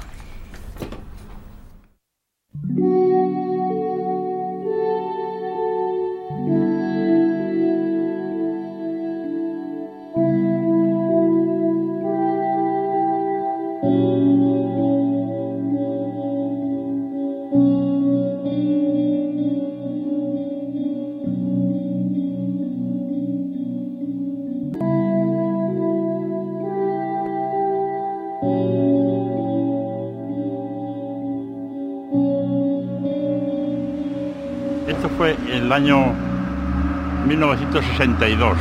Estaba mi hermano precisamente aquí, a la puerta de la tienda que tenía, cuando se dio cuenta que venía una señora con un niño en brazos y otro niño agarrado de la mano. Entonces, el niño llevaba una pelota, el que iba agarrado de la mano, y en un momento dado se le escurrió la pelota y el niño salió corriendo. Justo en ese preciso momento venía un camión pesado y la madre instintivamente fue a proteger al, al chaval. Mi hermano perplejo no tuvo tiempo nada más que de quitarle el niño que llevaba en brazos en ese momento y observar con horror cómo se morían aplastados por el camión la madre y el niño. Lo patético de esta historia es que aquel niño que quedó en sus brazos aquel día, aquel niño a quien él salvó la vida ese día, fue precisamente quien 18 años después atentó contra su vida pegándole un tiro en la sien.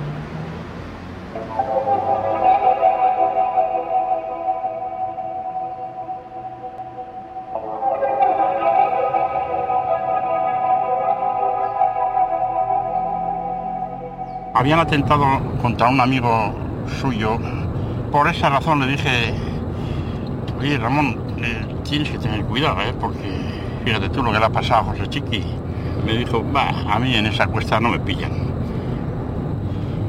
El día del trágico atentado, pues estaba haciendo este mismo recorrido. Llovía yo no sé, yo creo que en la vida había llovido tanto.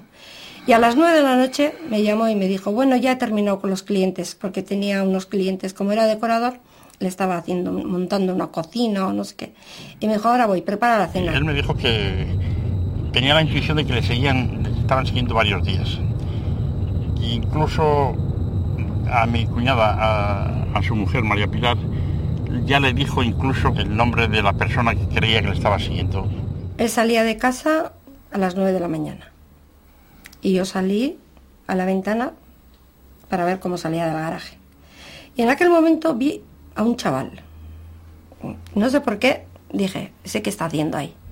Cuando se dio cuenta de que venía detrás de eh, Cándido en el coche, aceleró y le sacó una gran ventaja. Pero estos se tenían bien organizado todo, porque en la siguiente curva estaban otros dos miembros del comando bien armados y para cuando se quiso dar cuenta le notó ya que le disparaban en el coche y dos balas se le incrustaron en el pecho y violentamente chocó contra este árbol.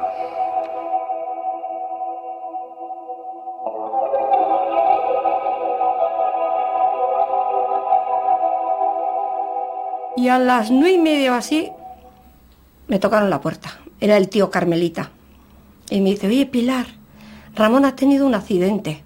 Y le dije, no tío, a Ramón le han matado. No sabemos si Ramón estaba muerto o solo inconsciente. Pero los terroristas no querían tener dudas. Entonces Cándido aparcó tranquilamente, empuñó una pistola marca de la casa 9 milímetros para Bellum, apuntó fríamente la pistola en la sien de mi hermano y disparó. Era el 12 de mayo de 1980. Eran las 9 de la noche. Llovía torrencialmente.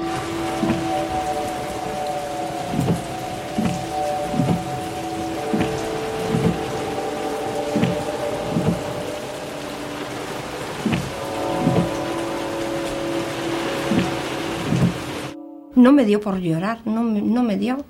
Luego sí, luego, luego, claro, luego tuve la preocupación de cómo decirle al pequeño, porque era la adoración. El padre y el pequeño eran, bueno, ya, es que ya no sabía, estaba dormido y no quería despertarle. El mayor sí, el mayor ya se enteró enseguida.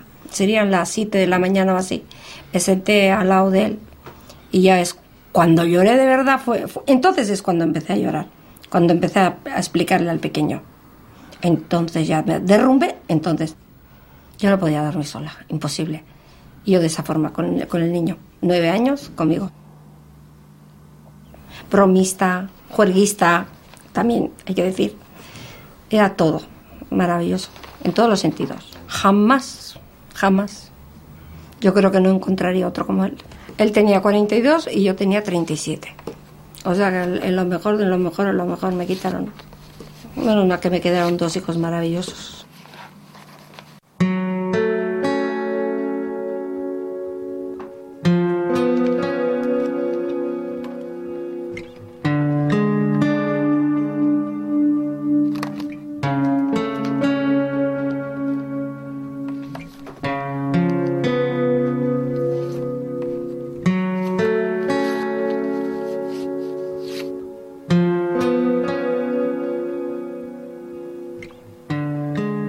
Sí recuerdo que eché de menos a muchos amigos que no vinieron a darme el pésame.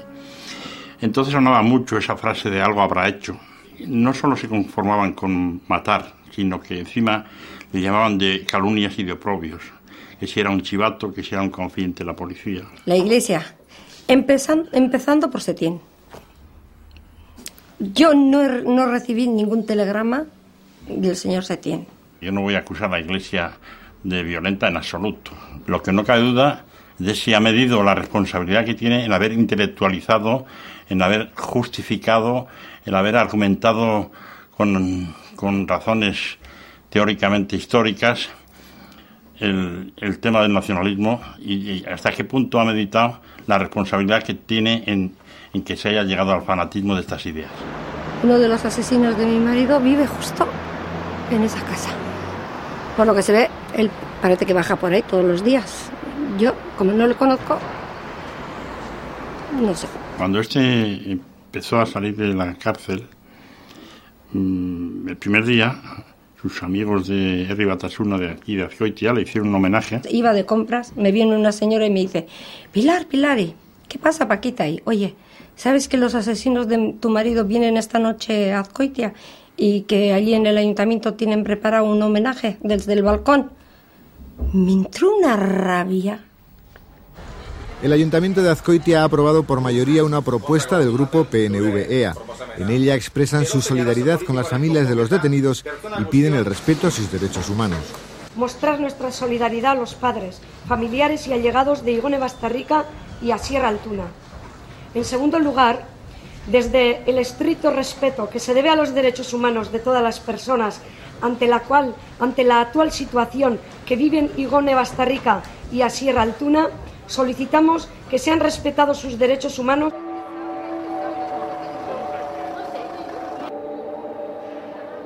El 12 de marzo del 99 me pusieron un paquete bomba. Una mecha debía de tener, que al abrir se prendía y, claro, me hubiera pues los ojos o... eh, no, para matar no, pero para dejarme... Para dejarme guapa sí. Nunca he pensado abandonar este país. Nunca. Aunque muchas veces me han hecho me han dicho, "¿Tú ¿por qué estás ahí? ¿Por qué no te marchas de Azcoitia? Jamás. Uf, no habrá otra persona que quiera más a este pueblo. Yo no me marcho de aquí. Por José y por Ramón y por muchos compañeros que han ido. Por todos ellos vamos a luchar. Yo quiero que Ramón sea recordado junto con los- sus compañeros de la UCD como gentes que hicieron posible el advenimiento de la democracia al País Vasco.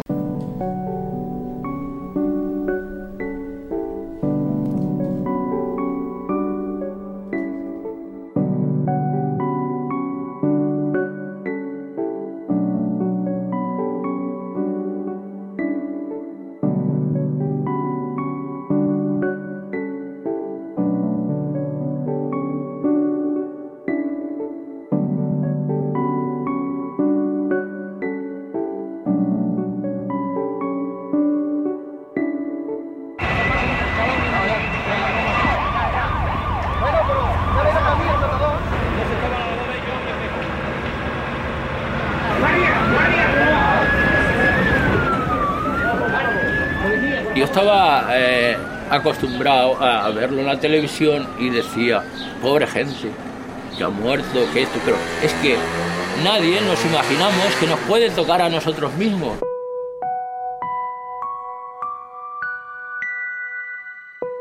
Estas son mis dos hijas, que murieron en hipercor. Esta es mi hija Sonia, que tenía 16 años. Y esta es mi hija Susi, que tenía 14 años. Mi esposa en el momento de morir tenía 38 años. Y mis hijas eh, 14 y 16.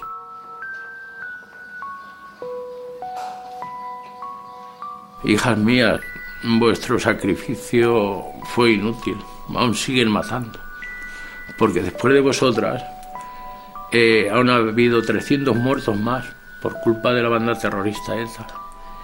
Pero me conformo con poder ver vuestras caras porque para mí os tengo en mi mente y en mi corazón tal como erais. Por la mañana habían estado las niñas mirando eh, para ir a la playa, porque siempre hacíamos camping y a comprarse los bikinis, a comprarse las cositas. Pero fueron las niñas a verlo. Y cuando la madre cerró la tienda, eh, al mediodía es cuando fueron a comprarlo con la madre. Yo sabía que habían estado por la mañana, pero no sabía que habían vuelto otra vez a Hypercore.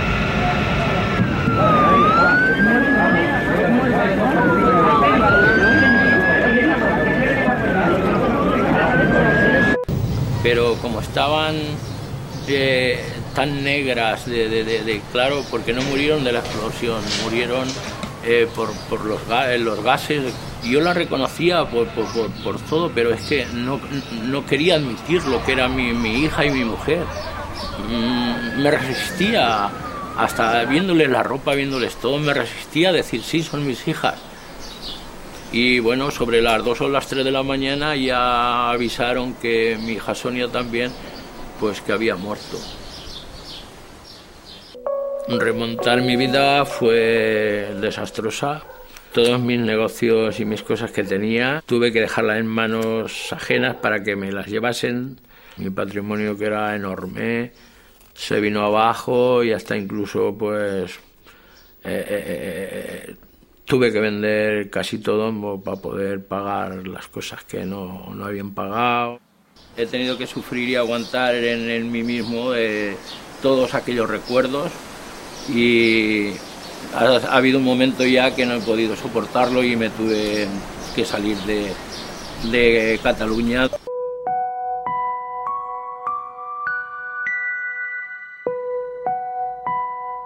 Cuando pasó esta desgracia, Jordi eh, tenía Jordi, nueve. nueve, hacía 15 días que había hecho la comunión y la Silvia Trece. pasó en junio 13 y en octubre hacía los 14.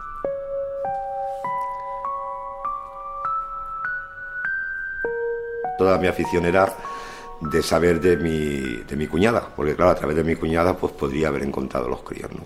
Cogí, cogí, me subí otra vez para, para arriba, para Verdún, que es donde tenemos, donde tenía la peluquería ella, me fui al colegio de los críos para ver si habían llegado ya al colegio. Y luego me volví de otra vez a- al Hipercor. Y entonces, una vez estando allí ya preguntando, y eso, siento eh, Mercedes Manzanares. Y entonces, claro, al oír el nombre, me.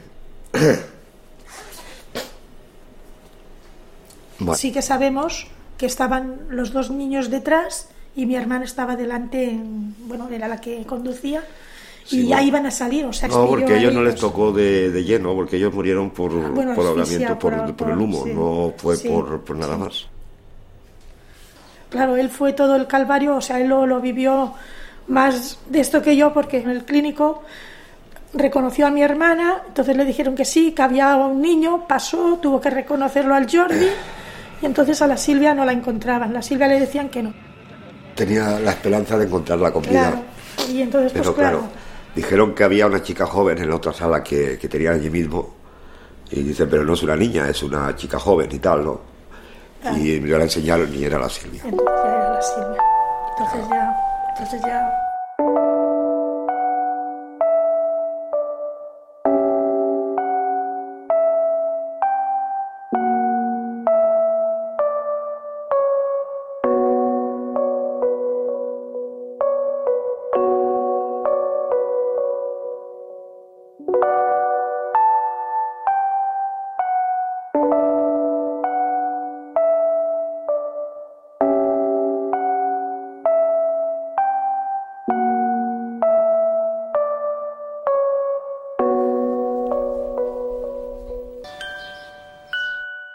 principio a mí esta me sonaba que estaban en su habitación, ¿no? O sea, de que incluso los veía, incluso me hablaban y todo, ¿no?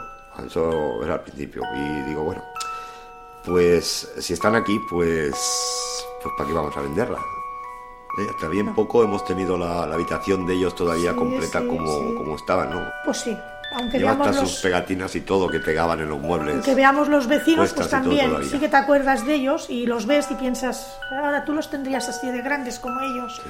Nunca, No, que nunca los nos hemos cogido la justicia por nuestra mano, ni de esto, o sea, que hemos sido gente civilizada, calmadas, aunque el dolor lo tengamos por dentro, pero lo único que pedíamos y que pedimos, pues es por lo menos que cumplan la, la condena. Lo hemos pasado solos.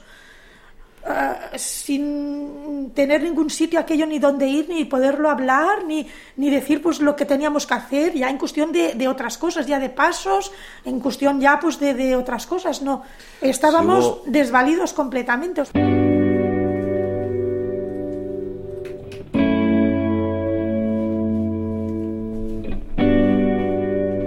Nos vino por suerte otro hijo, mujer estaba en estado cuando pasó lo del atentado. Nos enteremos, pues bueno, a Pues un par de dos meses o así, ¿no? Que estabas en estado y, y bueno, Era lo que pues, menos nos imaginábamos, nos- vaya. Suerte a él ha sido nuestra salvación. Suerte a él ha sido el que hemos podido ir tirando para adelante.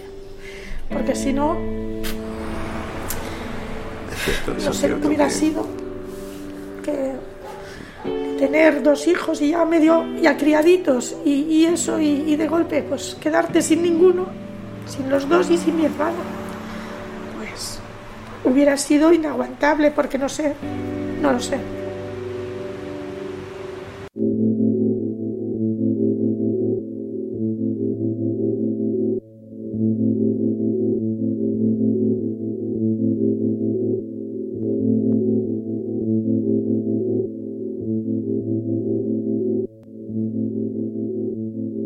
Quedó la casa cuartel de la Guardia Civil de Vic, en la provincia de Barcelona, después de una explosión que tuvo lugar a las 7 y cuarto de esta tarde. Ocho personas han resultado muertas y varias decenas heridas. Dos niñas fueron rescatadas con vida de entre los restos del cuartel. De vivir vivíamos medio regular. Nosotros trabajábamos, los dos, y ellos iban al colegio. La mayor se cuidaba de, de levantar a los pequeños, los vestía, los llevaba cada uno a su colegio y ella se cuidaba de recogerlos y de llevarlos. Cuando llegaba por la tarde, les hacía su merienda y se iban a jugar. Siempre que salíamos del colegio, íbamos un día al parque que había al lado de mi casa y otro día íbamos al cuartel, ¿no? Pues ese día tocó ir al cuartel. A mí me cayó un ladrillo en la cabeza y me quedé ahí también. Ya luego vino un guardia y me cogió y me, me sacó para afuera. Cuando yo llegué a mi casa mm, vi mucho jaleo por todo, porque claro, tenía que pasar por delante del cuartel. Y no me pensé que estarían allí. Y el pequeñito lo único que me decía que la, la Vane le ha caído una piedra en la cabeza y estaba ardiendo. Y tenía fuego. Y no la encontramos hasta las 11 o las 12 de la noche que ya nos dijeron que ya que la habían encontrado pero muerta.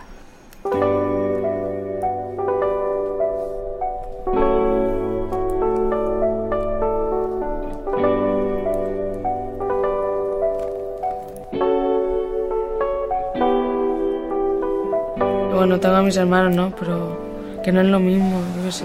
Bueno, ahora a mí me gustaría que estuviera para, yo qué sé, darme consejos, hablar de cosas, yo qué sé, para me aconsejara. Y echas de menos a tener una hermana. Luego veo a, bueno, amigas mías, ¿no? Que tienen a sus hermanas, yo qué sé. Y a mí como me falta yo. Lo llevas muy mal. Ahora mismo hay el cementerio, si no vamos nosotros a poner flores, no va nadie. Lo de Vic prácticamente no ha salido en muchos sitios.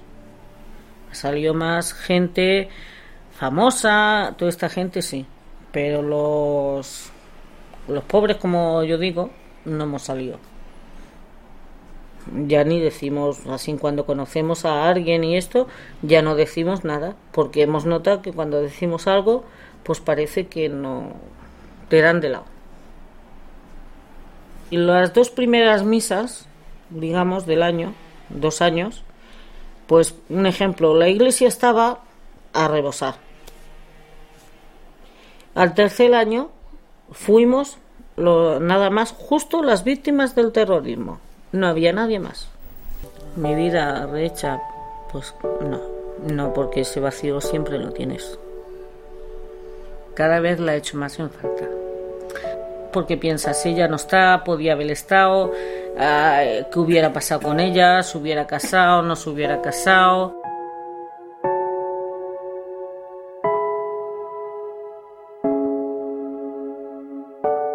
Le dicen que con el tiempo se va olvidando, yo creo que es al revés.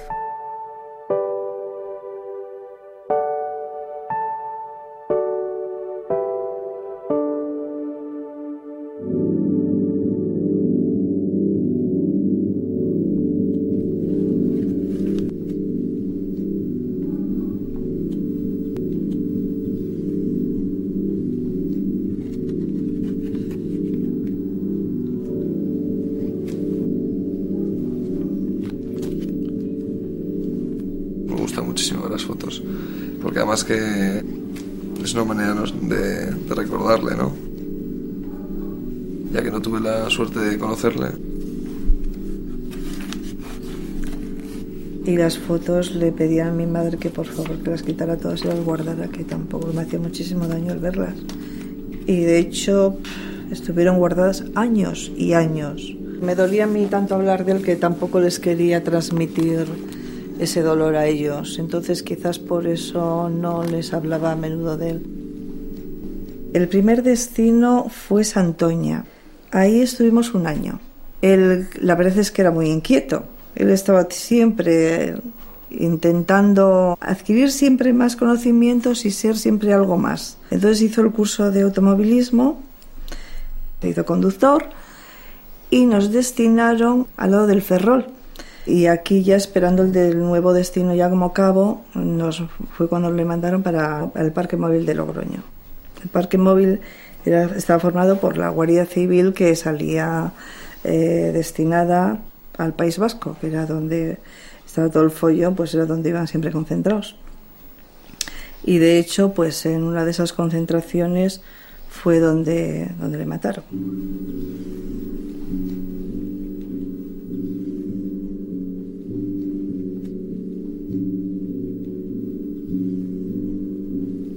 Yo ya estaba ya pues de, ocho meses y pico. Eh, llevábamos en Logroño, pues quizás llevaríamos un año. Habían salido a hacer servicio de control de carreteras, iban dos Land Rovers de la Guardia Civil.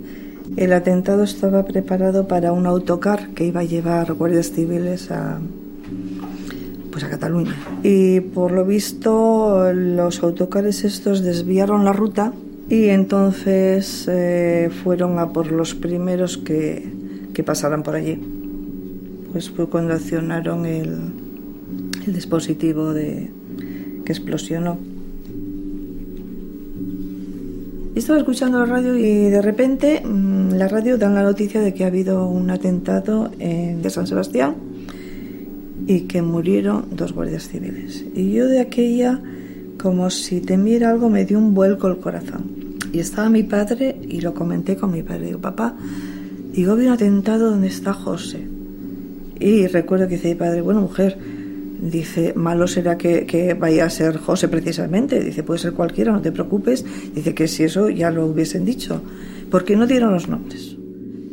Y llamé y claro, coincidió, después me enteré de que se puso al teléfono este amigo que era de León y claro, él ya lo sabía todo, pero a mí me dijo que no, que mi marido estaba bien, que estaba haciendo un control de carreteras y que bueno, que ella me, ya me llamaría. Y yo la verdad es que me quedé realmente tranquila, nos quedamos todos muy tranquilos.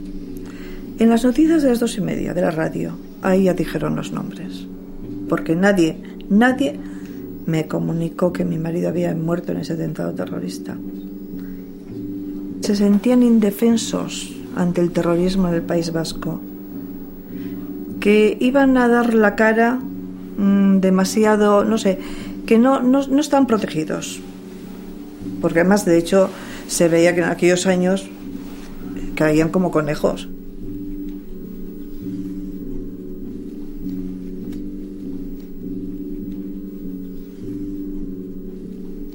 Recuerdo perfectamente que siempre me decía que que si algún día me ocurriera a mí algo de eso, dice, decía, dice, lo único que te pido es que no dejes que me pongan ninguna medalla en el féretro.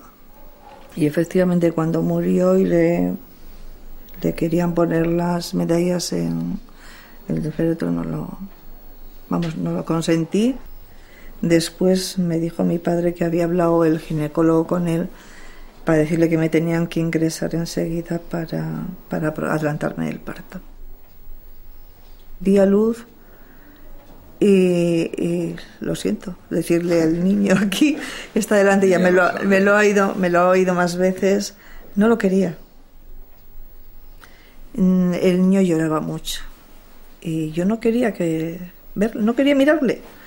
La comadrona que me atendió se enfadó un poco conmigo Dice, este niño necesita el calor tuyo, dice, y ahora mismo se lo vas a dar.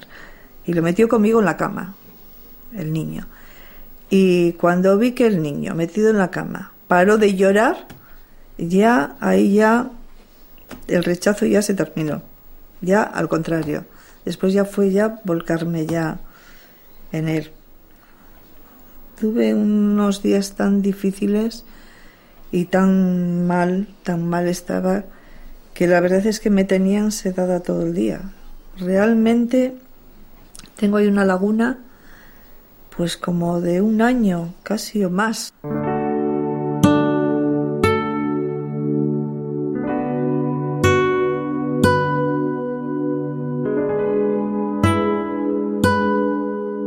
El tema de lo de mi padre en mi casa era un tema tabú total, o sea, no se tocaba nunca. Muchas veces me ha apetecido saber más de mi padre, pero no me atrevo ni a preguntarlo. Eh, quizás también rechazaba la idea esa de, de contarles a mis hijos cómo había muerto su padre.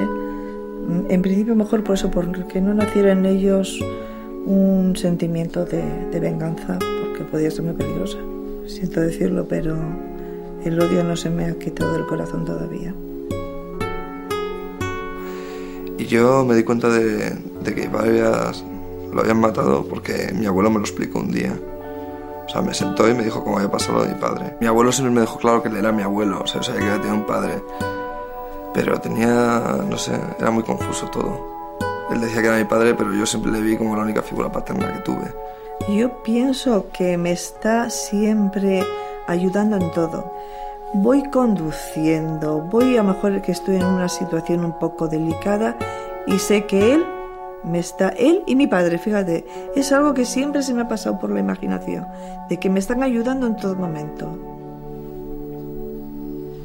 Pues aunque mi marido murió en el País Vasco, yo del País Vasco no recibí absolutamente nada. Ni pésames, ni nada de nada. De autoridades, ni de nada. Nunca. Que ha sido olvidada la figura de mi marido y vamos, convencida de que ha sido olvidada totalmente por parte de todo el mundo, de instituciones, de instituciones civiles, militares, de todo tipo. Estoy completamente convencida. Al principio todo el mundo se ofrece para ayudarte, para hacer lo que sea por ti y cuando llega ya pasado el tiempo y verdaderamente lo necesitas, nadie se acuerda de nada.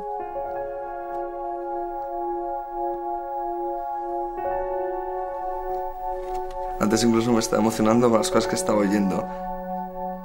Incluso en esta entrevista me he enterado de cosas que no había oído nunca.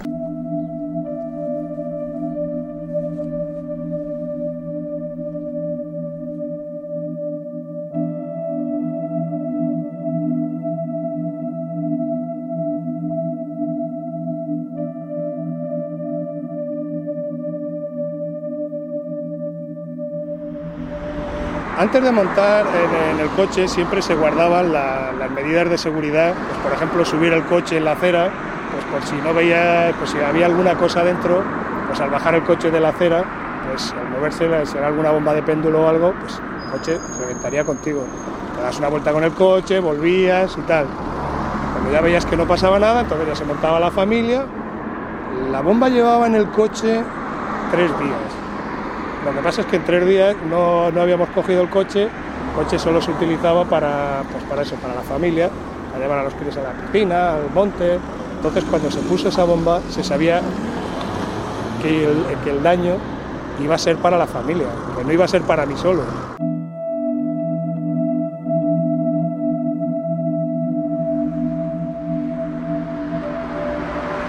Precisamente al tomar esta curva para entrar a Erandio, fue cuando, cuando reventó el coche. Aquí fue donde murió mi hijo.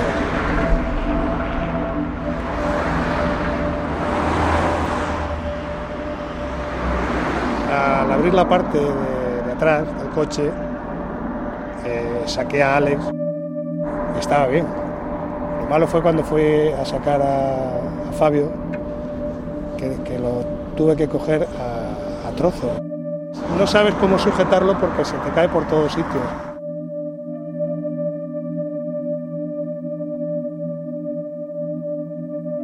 Al reventar la bomba, me a los tímpanos, no oía nada, no, no sabía lo que estaba pasando.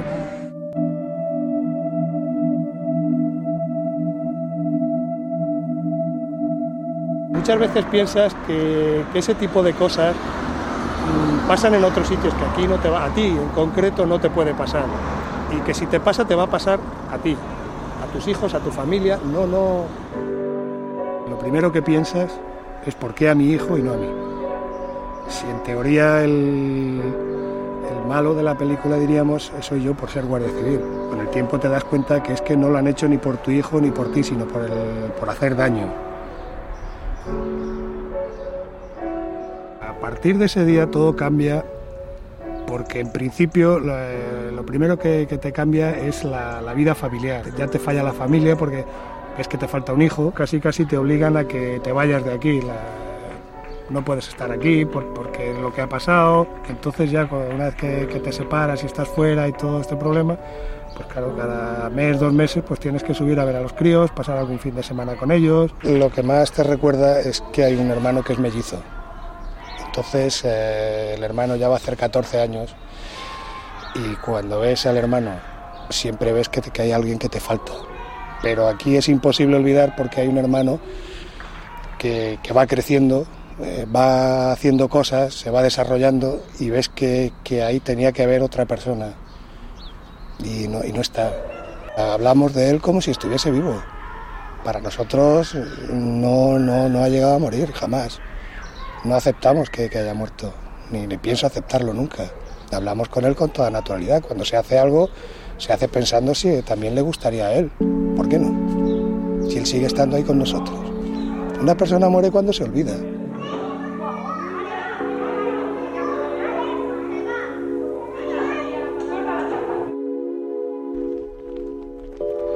Nadie quiere complicarse la vida contigo, más que por nada, pues Hombre, porque si estamos aquí, si te apoyamos un poquito, ¿qué van a pensar de nosotros? Porque pueden ir contra nosotros.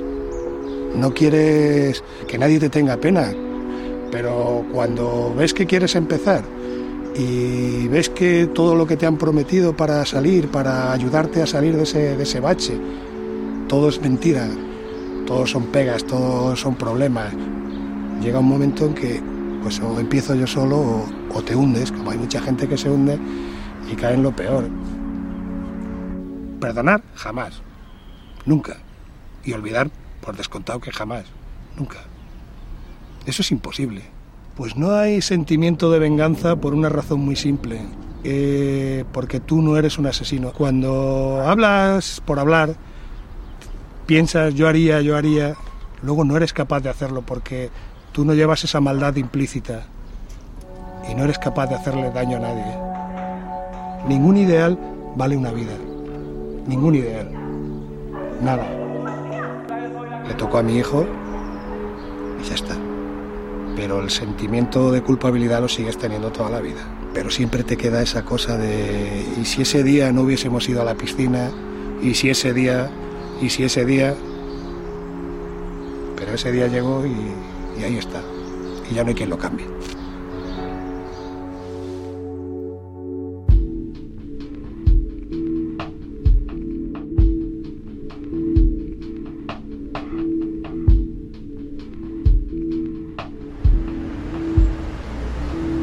Mi hermano cuando, cuando se dirigía a entrar en, su casa, en su domicilio, en ese momento fue cuando, abordado por dos personas, pues le, le dispararon un tiro en la nuca justo cuando introducía la llave en, la cerradura de, del portal.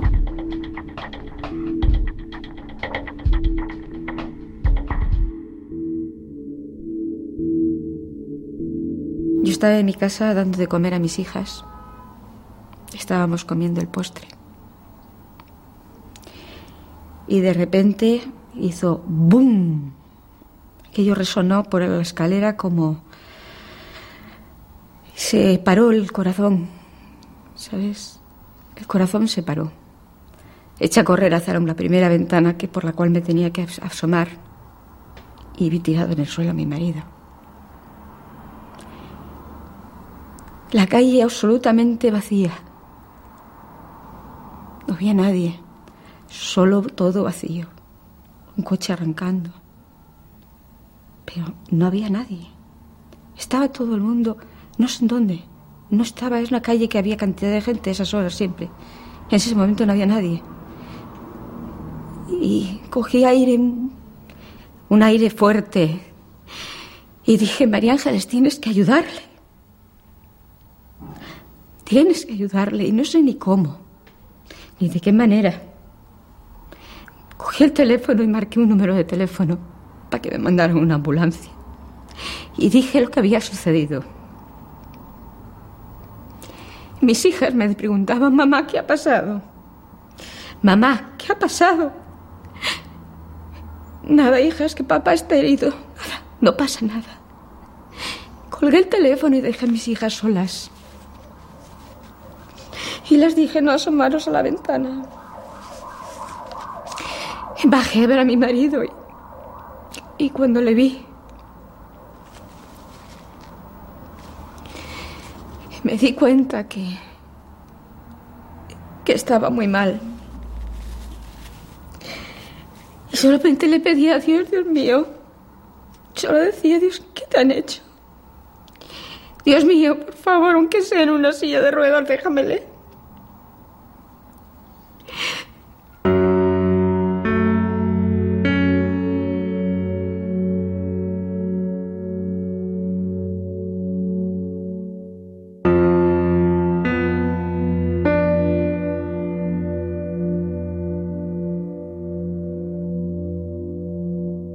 Yo me casé con mi marido con todas las ilusiones del mundo y eso todo se trucó.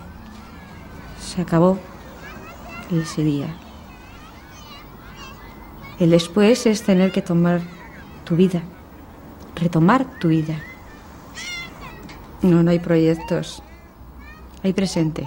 Y proyectos hacia, hacia mis hijas. Eso sí. Eh, yo tengo ilusiones por ellas, eh, ilusión de verlas bien, de verlas contentas. Lo que yo saqué de todo esto es una gran fuerza. Creo que habrá poco en este mundo que ya me pare.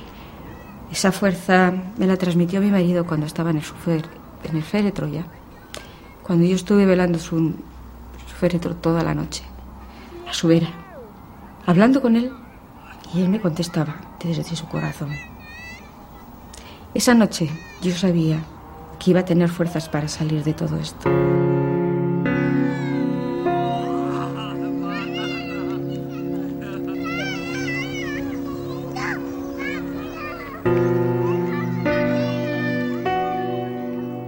Ha habido más víctimas detrás y como las que había delante de mi marido, pues esas familias van quedando pues ahí aisladas y, y, y bueno, no se vuelve a hablar de ellas, ¿no? Yo no sé hasta qué punto pues estoy olvidada. Digamos que nadie se ha vuelto a, preocupar de mí, ¿no? O a preguntar por mí.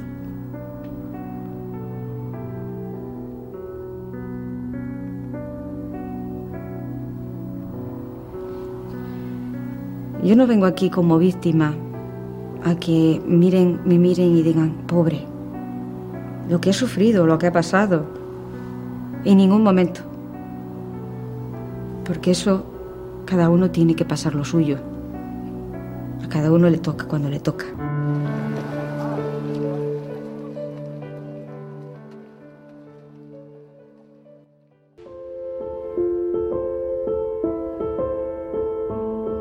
Nos encontramos con Josu Puelles, hermano de Eduardo Puelles, un inspector de la Policía Nacional al que ETA asesinó el 18 de junio del año 2009.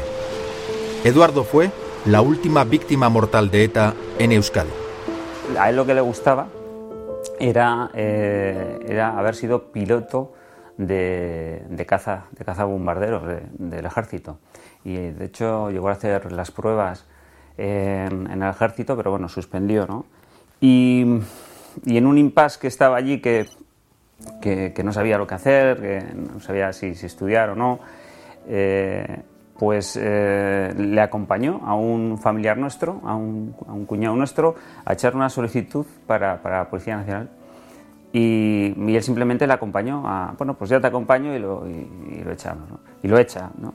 Y, en el transcurso, pues iban hablando y, le animó a que él echara. Y el caso es que echaron los dos y a él le cogieron y al, al otro no.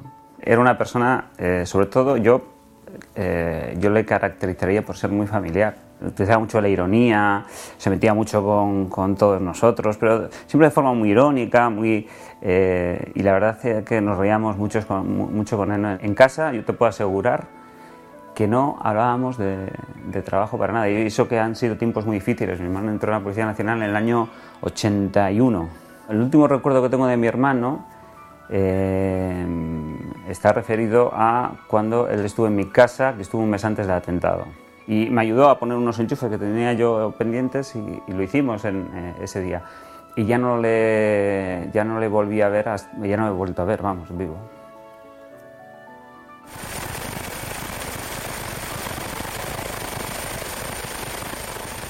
Entonces a mí me llama mi madre por, por teléfono y, y, ya me había llamado en anteriores ocasiones, eh, temiendo por la vida de su hijo, porque había oído que había habido un atentado, que había, o que había oído como una explosión y tal, y, y bueno, pues nunca había pasado nada, ¿no?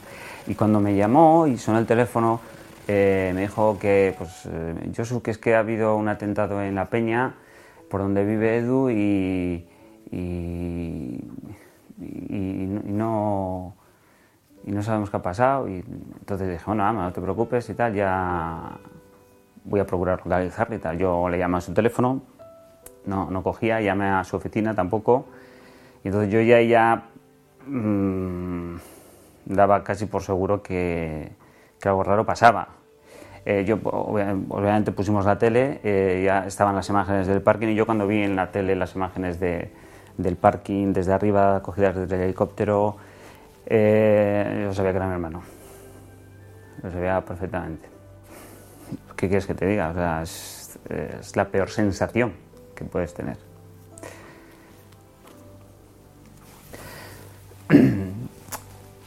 Es muy duro.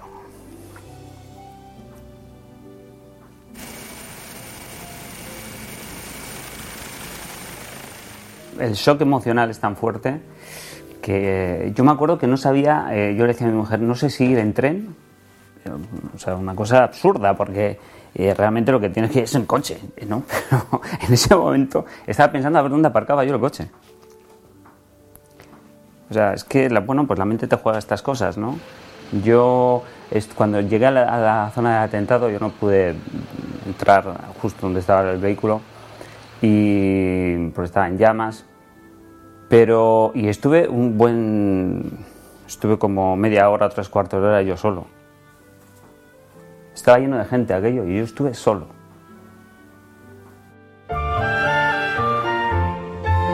Pilar Linto es la viuda de Juan Sánchez Sierro, un electricista de Cestoa al que ETA asesinó de un tiro en la cabeza el 8 de noviembre de 1984. Mi marido era una persona de gustos sencillos, le gustaba ir a cazar, a pescar, el chiquiteo y pocas cosas más. Ahora cuando pienso en él, pienso que tenía 39 años, que son los que tiene ahora mi hija mayor, ¿no? Es una persona muy joven y con toda la vida por delante, ¿no? Nosotros vivíamos tranquilos en Cestona y, y no tuvimos nunca ninguna amenaza. No sé, siempre tienes igual algunos enemigos que no, que no sabes por qué, ¿no? Cuando le atentaron, le acusaron de antivasco y antiobrero, fíjate. El antiobrero, un trabajador que, que daba clases por las noches a muchos de los jóvenes y que le pagaban en, pues, en especies, ¿no? Con leche o con... O sea, si algo no se le podía cruzar era de, de antiobrero, ni antivasco tampoco, claro. Pues el último recuerdo que tengo de mi marido es saliendo de casa a las 7 de la mañana con la Becky, que era la perra para llevarla un poco a la calle antes de ir a trabajar. Eso es la última vez que lo vi vivo. Pues yo, no sé, empecé a preocuparme. Además, yo había oído cómo, cómo le silbaba, ¿no?, para que viniera la perra. Entonces bajé a la calle y había allí otro, un vecino, también con el perro, y le pregunté, ¿has visto a Juan? Y dice, pues le he visto subir a un coche. Y con la, con, y la Becky también. Entonces, no sé, yo ya me quedé preocupada, no sé, porque es algo tan inusual, ¿no? Había pensado que igual habían llamado a arreglar, él era electricista y a veces se llamaban para arreglar unos comederos de gallinas, ¿no? Pues le habrán llevado allí, pero lo que me extrañaba mucho es que no hubiera subido a dejar a la perra. Yo ya llevé a las niñas al autobús. Ellas ya vieron que yo estaba muy nerviosa porque no era una situación normal. Y sobre las bajé, en el segundo piso vivía, vive mi cuñada. Y entonces la hermana de, Juan, ¿no? Y su marido fue a la empresa, Ustioba, donde trabajaba Juan, pues a ver si había ido allí, pero que todo era, que no podía ser, no iba a ir a trabajar con la perra, ¿no? Allí no había llegado. Entonces, sobre las nueve de la mañana, llamaron por teléfono a casa de mi cuñada, yo no tenía teléfono, diciendo que lo habían matado. Lo habían llevado, lo secuestraron en la puerta de casa y con otro vecino que le cogieron el coche, pues los llevaron al, alto de Aizarna. Nosotros sabemos todo lo que ocurrió por el otro vecino que quedó de testigo, ¿no? Dice que durante el camino le preguntaban que qué tal cazaba la Becky, que tal la perra y que no se preocuparían, que iban a hacer un atraco en Zumaya y que los iban a dejar en el alto de Aizarna. Entonces, cuando llegaron allí, dice que le dijeron, primero tú le dijeron a mi marido. Entonces salió y le pegaron un tiro en la cabeza. Y le dijeron al otro, ya puedes bajar, pero antes de las nueve no digas nada. Pues me entero a las nueve cuando oigo sollozos por las escaleras, que sube mi cuñada llorando diciendo lo han matado. Eso.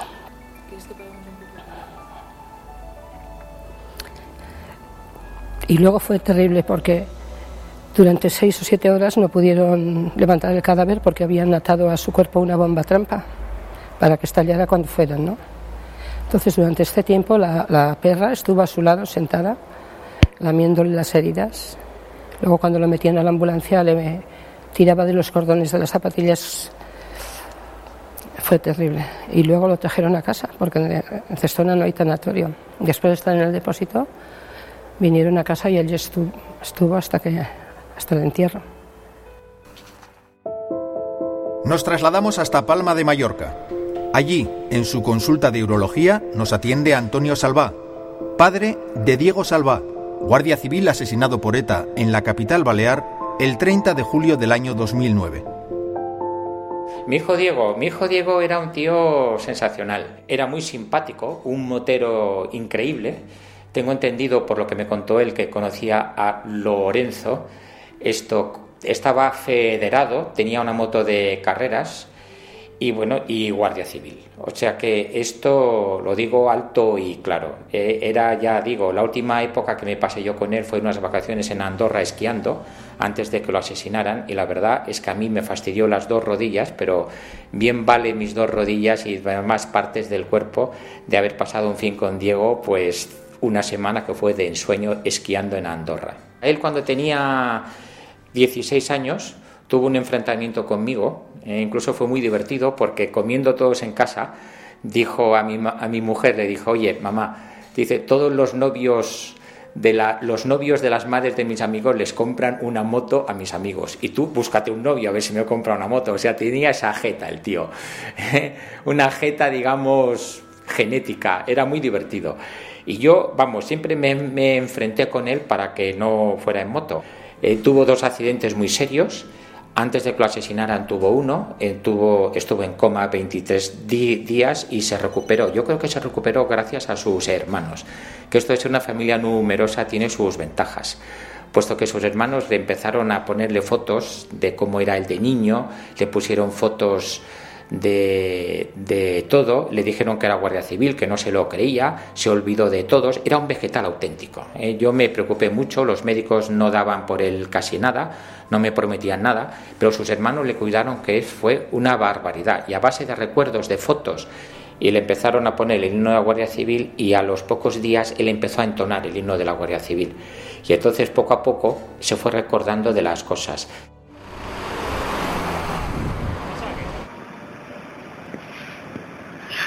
El día que lo asesinaron fue el primer día que él fue a trabajar, ¿eh? puesto que se había dado de baja, lógicamente. Salió de un coma y, bueno, y así pasó lo que pasó. De ETA solo hablé una vez con él.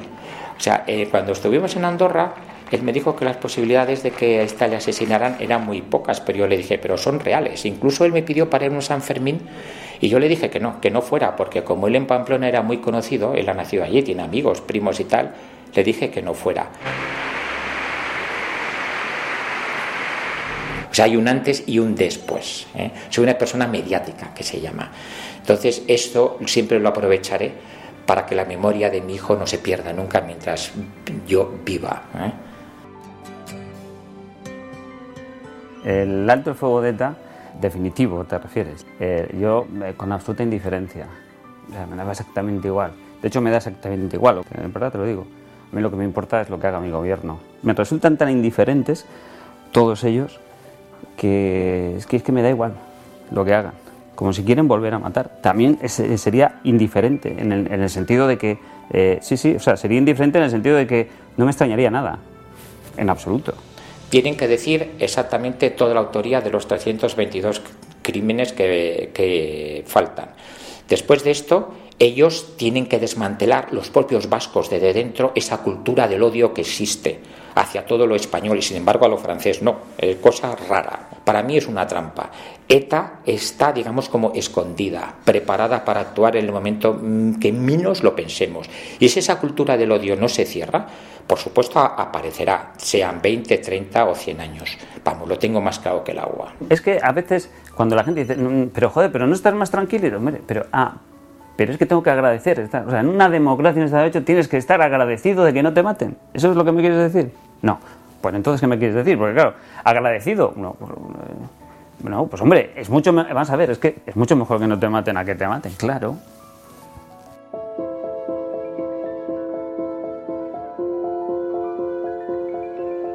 la sociedad vasca a la- a- ha estado o se ha mostrado absolutamente indiferente. Ha estado de perfil todos estos años y sigue estándolo. Y cuando hablo de la sociedad vasca, hablo de la sociedad vasca en general. Obviamente siempre hay excepciones. Pero mm, si podríamos cuantificarlo, eh, yo creo que más de un 20% de la sociedad vasca no está con las víctimas. Aquí, ¿cuándo ha habido una manifestación contra el terrorismo de ETA, contra lo que significaban cada uno de los asesinatos de ETA. Jamás. La única, el único momento, digamos, histórico que se produjo fue cuando eh, el asesinato de Miguel Ángel Blanco, porque aquello ya rozaba eh, bueno, eh, la ignominia y la infamia más, más grande. La sociedad vasca, pues lo siento, pero ha sido cobarde. Hemos sido cobardes, yo me, yo me incluyo. ¿eh? Sí. Bueno, esta es la foto de la comunión de mi hija mayor.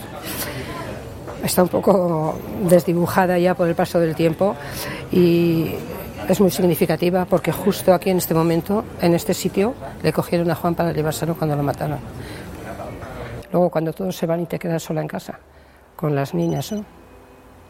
que juntamos las camas para estar juntas, tocándonos siempre, sin poder dormir porque pasa mucho tiempo en el que no puedes, con, o sea, solo piensas en eso, ¿no? Vas en el tren, vas en el autobús a hacer las cosas y no ves nada, ni ves a la gente, porque solo piensas en eso. Tienes en la cabeza meses y no puedes leer, no puedes, solo piensas en eso. Después del funeral vinieron a casa y ellas me preguntaron, papá, es lo primero que me preguntaron. Y yo les dije, pues, a tu, a vuestro padre lo han matado. ¿Y quién? Y pues lo han matado, lo- pues suponemos que los de la ETA. ¿Y por qué? Pues es, es que eso no se, no se puede, o sea, no sabemos.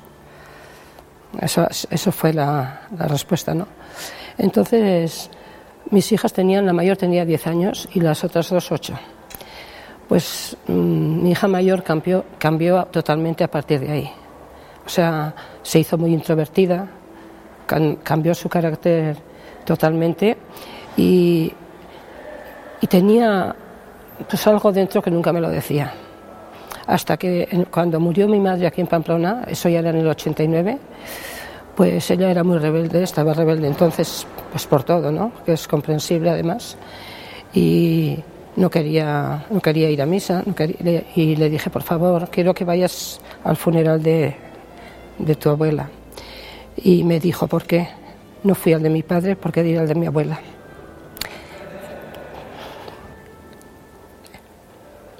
Entonces ella me echaba en cara el que no la llevé a ver a su padre y al funeral. Y eso tenía dentro. Y le digo, pues yo lo hice por vuestro bien. Es que no se sabe cómo acertarlo. Yo lo hice por vuestro bien, pues igual me equivoqué, ¿no? Pero ya no tiene vuelta, ¿no? Mi mujer y yo hemos tenido siete hijos, él era el segundo.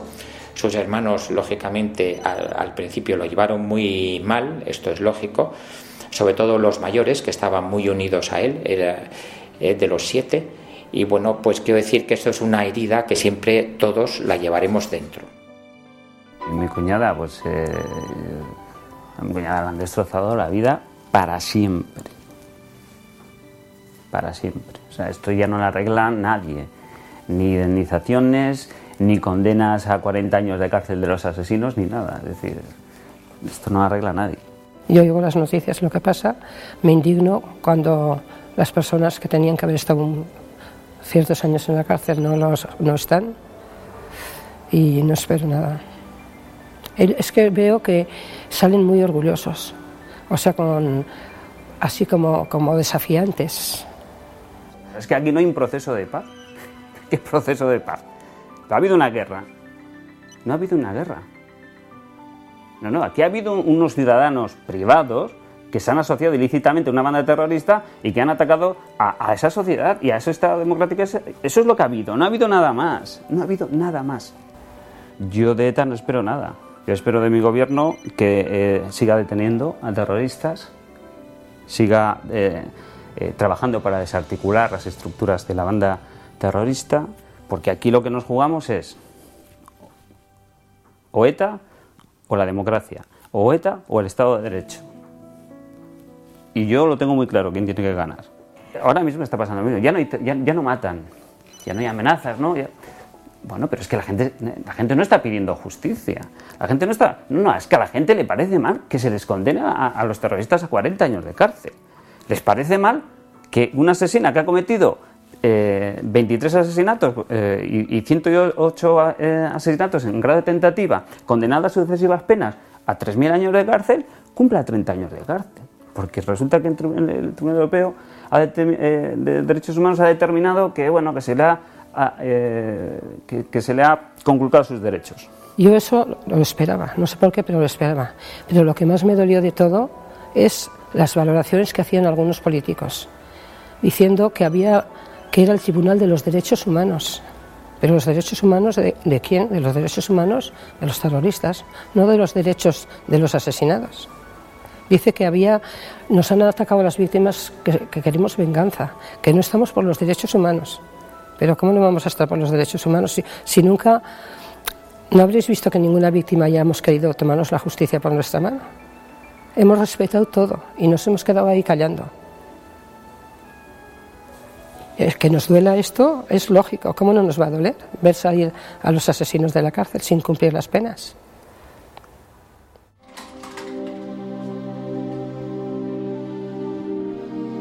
Sí, las víctimas de ETA, en ese mal llamado proceso de paz, deberíamos de tener voz activa y no la tenemos. Las víctimas de ETA, en este momento, somos como una piedra en el zapato de los políticos. No saben qué hacer con nosotros.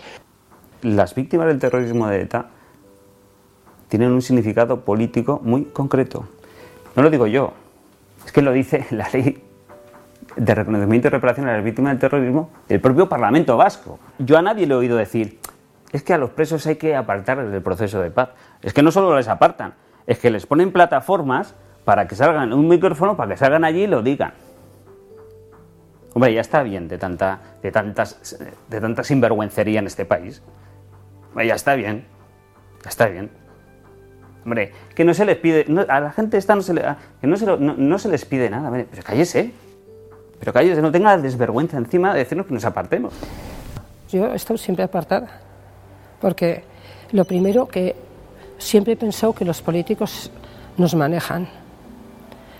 Unos dicen una cosa, otros dicen otra, y la mayoría de las veces no cuentan contigo para nada, al menos con algunas víctimas, porque en eso también hay de primera y de segunda. Algunos estamos siempre en la sombra. Yo siempre he estado en la sombra y así voy a seguir. O sea, las heridas no se cierran nunca. Y, yo ni mis hijas perdonamos jamás, porque los que podrían perdonar están muertos. ¿Cómo voy a perdonar yo que hayan matado a una persona? Yo no puedo perdonar que hayan matado a otra persona, a mi marido, al padre de mis hijas. No, yo no perdono. Me sentiría fatal si perdonaría. Parecería una traición. No, no perdono.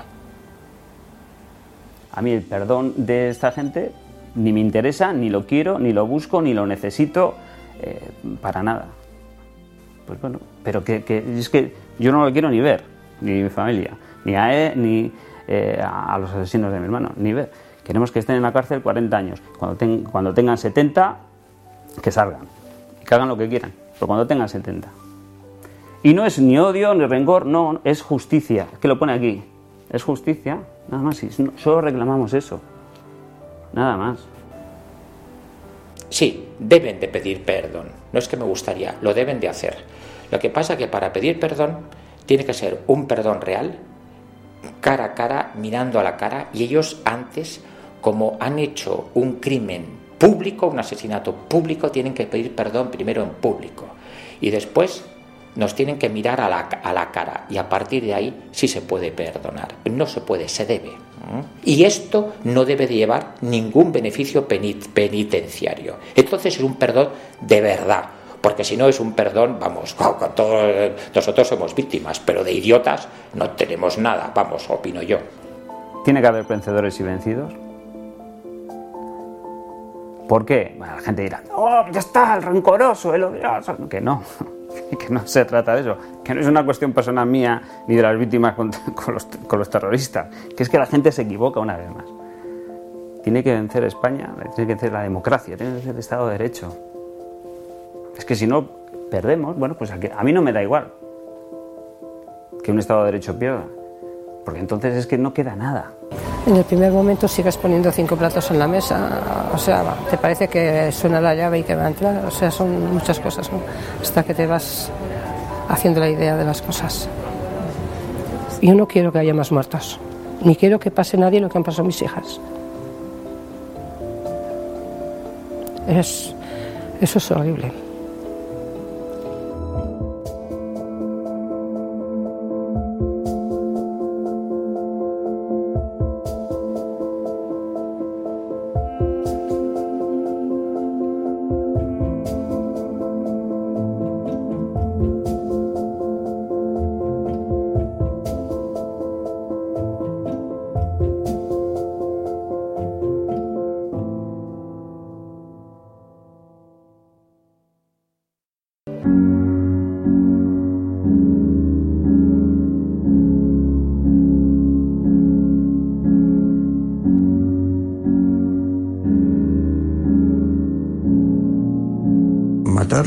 Decisión voluntaria, fue una decisión de todos los que mataron, de los que apoyaron a una organización que mataba y no estuvieron obligados a ellos, lo hicieron porque quisieron, que no fue una necesidad histórica, que no fue el azar el que les obligó, que no fue una, fueron fuerzas superiores, que los muertos no han caído del cielo, que los muertos no han sido fruto del azar, que los muertos han sido fruto de la acción deliberada de una organización terrorista que ha estado actuando contra la voluntad mayoritaria de los vascos.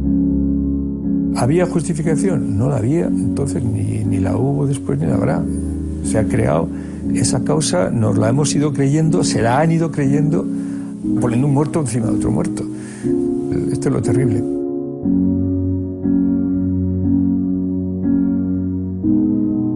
A los herederos de ETA, digamos, eh, por ejemplo, Sortu, la izquierda Berchale tradicional, les molesta muchísimo hablar de la historia de ETA. Siempre hablan de que es algo superado, de que es algo ya anacrónico porque si sale a la luz están recordando su propio pasado y por tanto están manchándose ellos.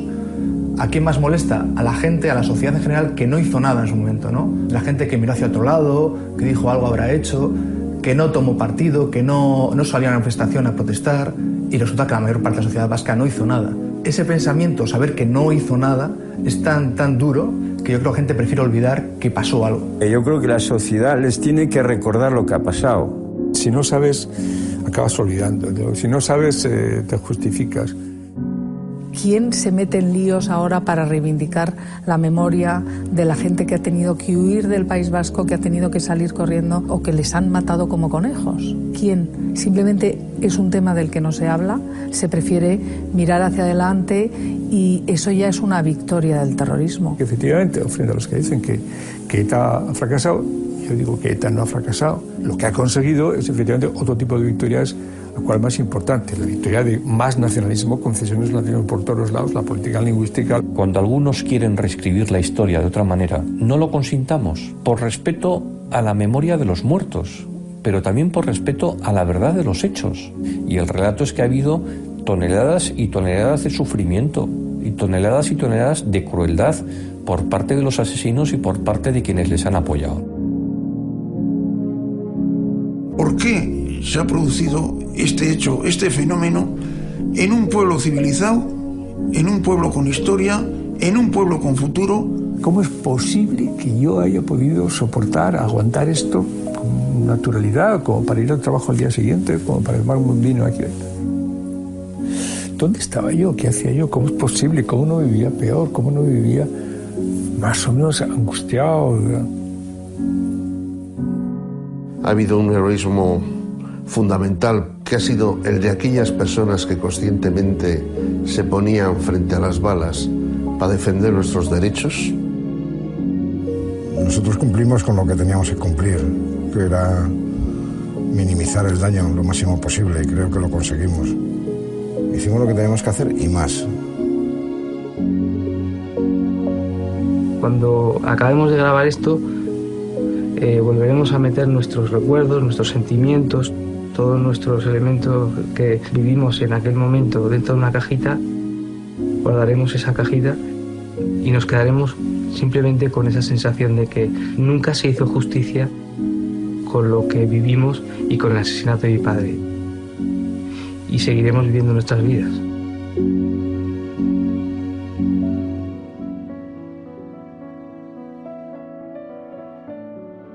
Desde esos niñitos, apenas bebés, hasta el último adulto, nada fue en balde.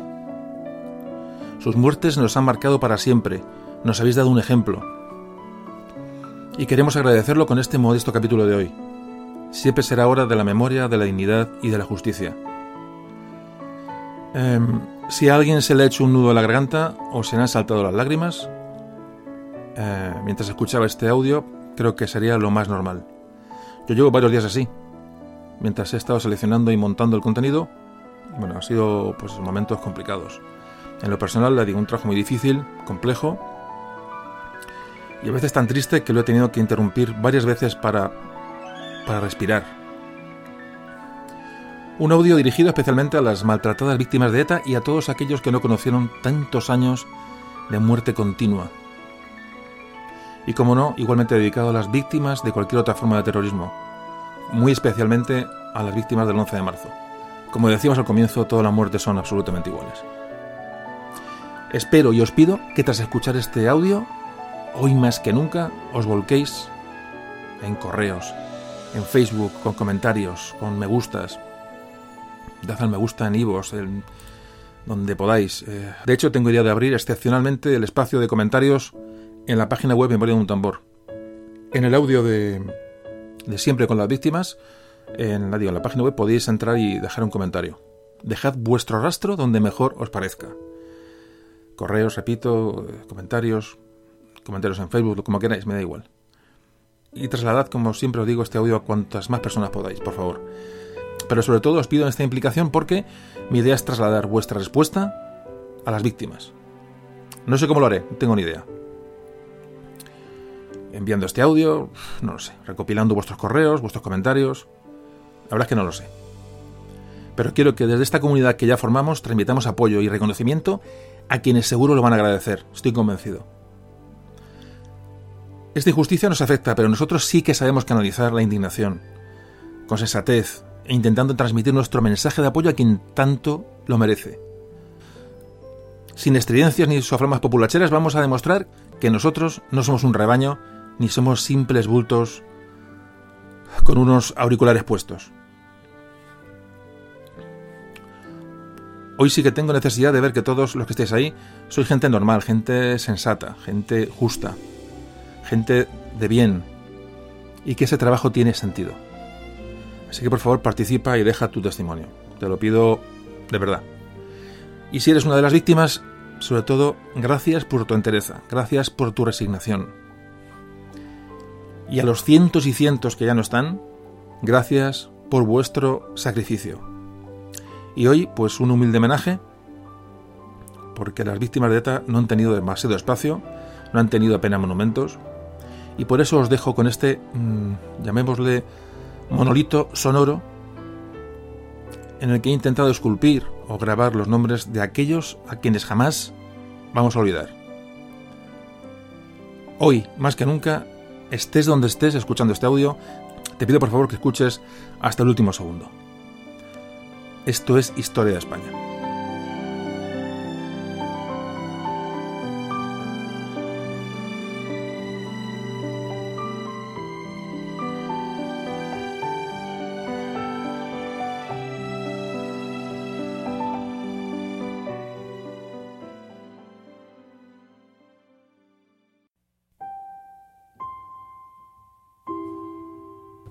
Siempre con las víctimas. María Begoña Urroz, un año y medio. Juan Manuel Campos, 12 años. José María Piris, 13 años. Antonio Contreras, 12 años. María Contreras, 17 años. Alfredo Aguirre, 13 años. Daniel Garrido, 14 años. Sonia Cabrerizo, 15 años. Susana Cabrerizo, 13 años. Silvia Vicente, 13 años. Jorge Vicente, 9 años. Silvia Pino, 7 años. Silvia Ballarín, 6 años. Rocío Capilla, 12 años. Pedro Alcaraz, 16 años. Esther Barrera, 3 años. Miriam Barrera, 3 años. Luis Delgado, 3 años. María del Coro Villamudria, 17 años. María Cristina Rosa, 14 años. María Dolores Quesada, 8 años. Ana Cristina Porras, 10 años. Vanessa Ruiz, 11 años. Francisco Díaz, 17 años. Fabio Moreno, 2 años. Juan José Carrasco, 13 años. Silvia Martínez, 6 años. 1968, José Pardines, Melitón Manzanas, 1969, Fermín Monasterio, 1972, Eloy García, 1973, Humberto Fouz, Jorge Juan García, Fernando Quiroga, Juan Antonio Bueno, Luis Carrero, José Luis Pérez, 1974, Gregorio Posada, Manuel Pérez, Martín Durán, Antonio Alonso, María Jesús Arcos, Félix Ayuso, Francisca Baeza, Baldomero Barral, Gerardo García, Francisco Gómez, Antonio Lobo, Manuel Llanos, Luis Martínez, Josefina Pérez, Concepción Pérez, María Ángeles Rey, Jerónimo Vera, Argimiro García, Luis Santos, 1975, José Díaz, José Ramón Morán, Andrés Segovia, Fernando Llorente, Domingo Sánchez, Mariano Román, Ovidio Díaz, Carlos de Francisco Espósito, Demetrio Lesmes, Esteban Maldonado, Juan José Moreno, Jesús Pascual, Germán Aguirre, Manuel López, Antonio Echevarría, 1976, Manuel Vergara, Víctor Legorburu, Julián Galarda, Emilio Guezala, Manuel Albizu, Ángel Verazadi, Vicente Soria, Jesús María González, José Luis Martínez, Miguel Gordo, Antonio Frutos, Luis Carlos Albo, Juan María Araluce, José María Elecegui, Alfredo García, Antonio Palomo, Luis Francisco Sanz, 1977, Constantino Gómez, Antonio Galán, Manuel Orcera, Javier de Ibarra, Valentín Godoy, Antonio Hernández, Ángel Rivera, Augusto Unceta, José Díaz, Joaquín Imaz, Julio Martínez, 1978, José Manuel Baena, Manuel Lemus, Joaquín Ramos, Miguel Raya, José Vicente del Val, José María Panizo, Esteban Bellarrain, Andrés Guerra, Alberto Negro, Miguel Ángel Íñigo, Manuel López, Juan Antonio Marcos, Martín Merkelán, Antonio García, Francisco Martín, José María Portel, Domingo Merino, José Javier Jauregui, Juan Antonio Pérez, Juan Manuel Sánchez Ramos, José García, Alfonso Esteban Gilmain, Aurelio Salgueiro, José Antonio Ferreiro, Lorenzo Soto, José Zafra, Ramiro Quintero, Francisco Oliesa, Anselmo Durán, Ángel Pacheco, José Benito Díaz, Elías García, Ramón Muiño, Alberto Villena, Luis Carlos Gancedo, Luciano Mata, Andrés Silverio, Epifanio Benito Vidal, Ignacio Olaiz, Juan Cruz Hurtado, José Luis Legasa, Rafael Recaola, Mariano Criado, Luis Candendo, Leoncio Revilla, José Rodríguez, Francisco Mateu, José Benito Sánchez, Benjamín Sancho, Elías Lexpe, Eliodoro Arriaga, Alejandro Hernández, Manuel León, Gabriel Alonso, Ángel Cruz, José María Serrais, Vicente Rubio, Juan Jiménez, Saturnino Sota, Diego Fernández Montes, Joaquín María Zaola, Pedro Garrido, José María Rizabalaga, Lisardo Sampil, José Luis Vicente, Amancio Barreiro, 1979, Francisco Berlanga, José María Herrera, Constantino Ortín, Ciriaco Sanz, Hortensia González, Antonio Ramírez, Miguel García, Francisco Gómez, Francisco Mota, Jesús Ulayar, Esteban Sáez, José Fernando Artola, Félix de Diego, José Díez, José Antonio Vivo, Sergio Borrajo, Benito Arroyo, Miguel Chávarri, José María Maderal, Antonio Recio, Pedro Fernández, Adolfo Mariñas, Miguel Orenes, Juan Bautista Peralta, Ginés Pujante, Dionisio Imaz, Juan Batista, Pedro Ruiz, Juan Díaz, José Miguel Maestre, Antonio Peña, Antonio Pérez, Jesús Ábalos, Lorenzo Gómez, Luis Gómez, Agustín Lasso, Luis Berasategui, Andrés Varela, Ángel Baños, Héctor Abraham Muñoz, Diego Alfaro, Francisco Medina, Jesús María Colomo, Moisés Cordero, Emilio López, Antonio Pastor, Miguel Ángel Saro, José Manuel Amaya, Dorotea Pertin, José Manuel Juan, Juan Luna, Jesús Pérez, Guadalupe Redondo, Dionisio Rey, Juan José Tauste, Antonio Nieves, Manuel Ferreira, Antonio López, Aureliano Calvo, José María Pérez, Modesto Carriegas, Julián Ezquerro, Aurelio Pérez Zamora, Lorenzo González Tallés, Sisto Holgado, Luis María Uriarte, Pedro Goiri, Alfonso Manuel Vilariño, Carlos Sanz, Antonio Mesa, Manuel Fuentes, Fernando Espínola, Antonio Alés, Ángel García, Pedro Sánchez, Juan Cruz, Germán González, Juan Luis Aguirre Urreta, 1980, Jesús García, Sebastián Arroyo, Jesús Velasco, Francisco Moya, José Miguel Palacios, Alfredo Ramos, Luis Domínguez, Juan Manuel Román, Alfredo Díez, José Gómez Martiñán, José Gómez Trillo, Antonio Marín, José Martínez, Victorino Villamor,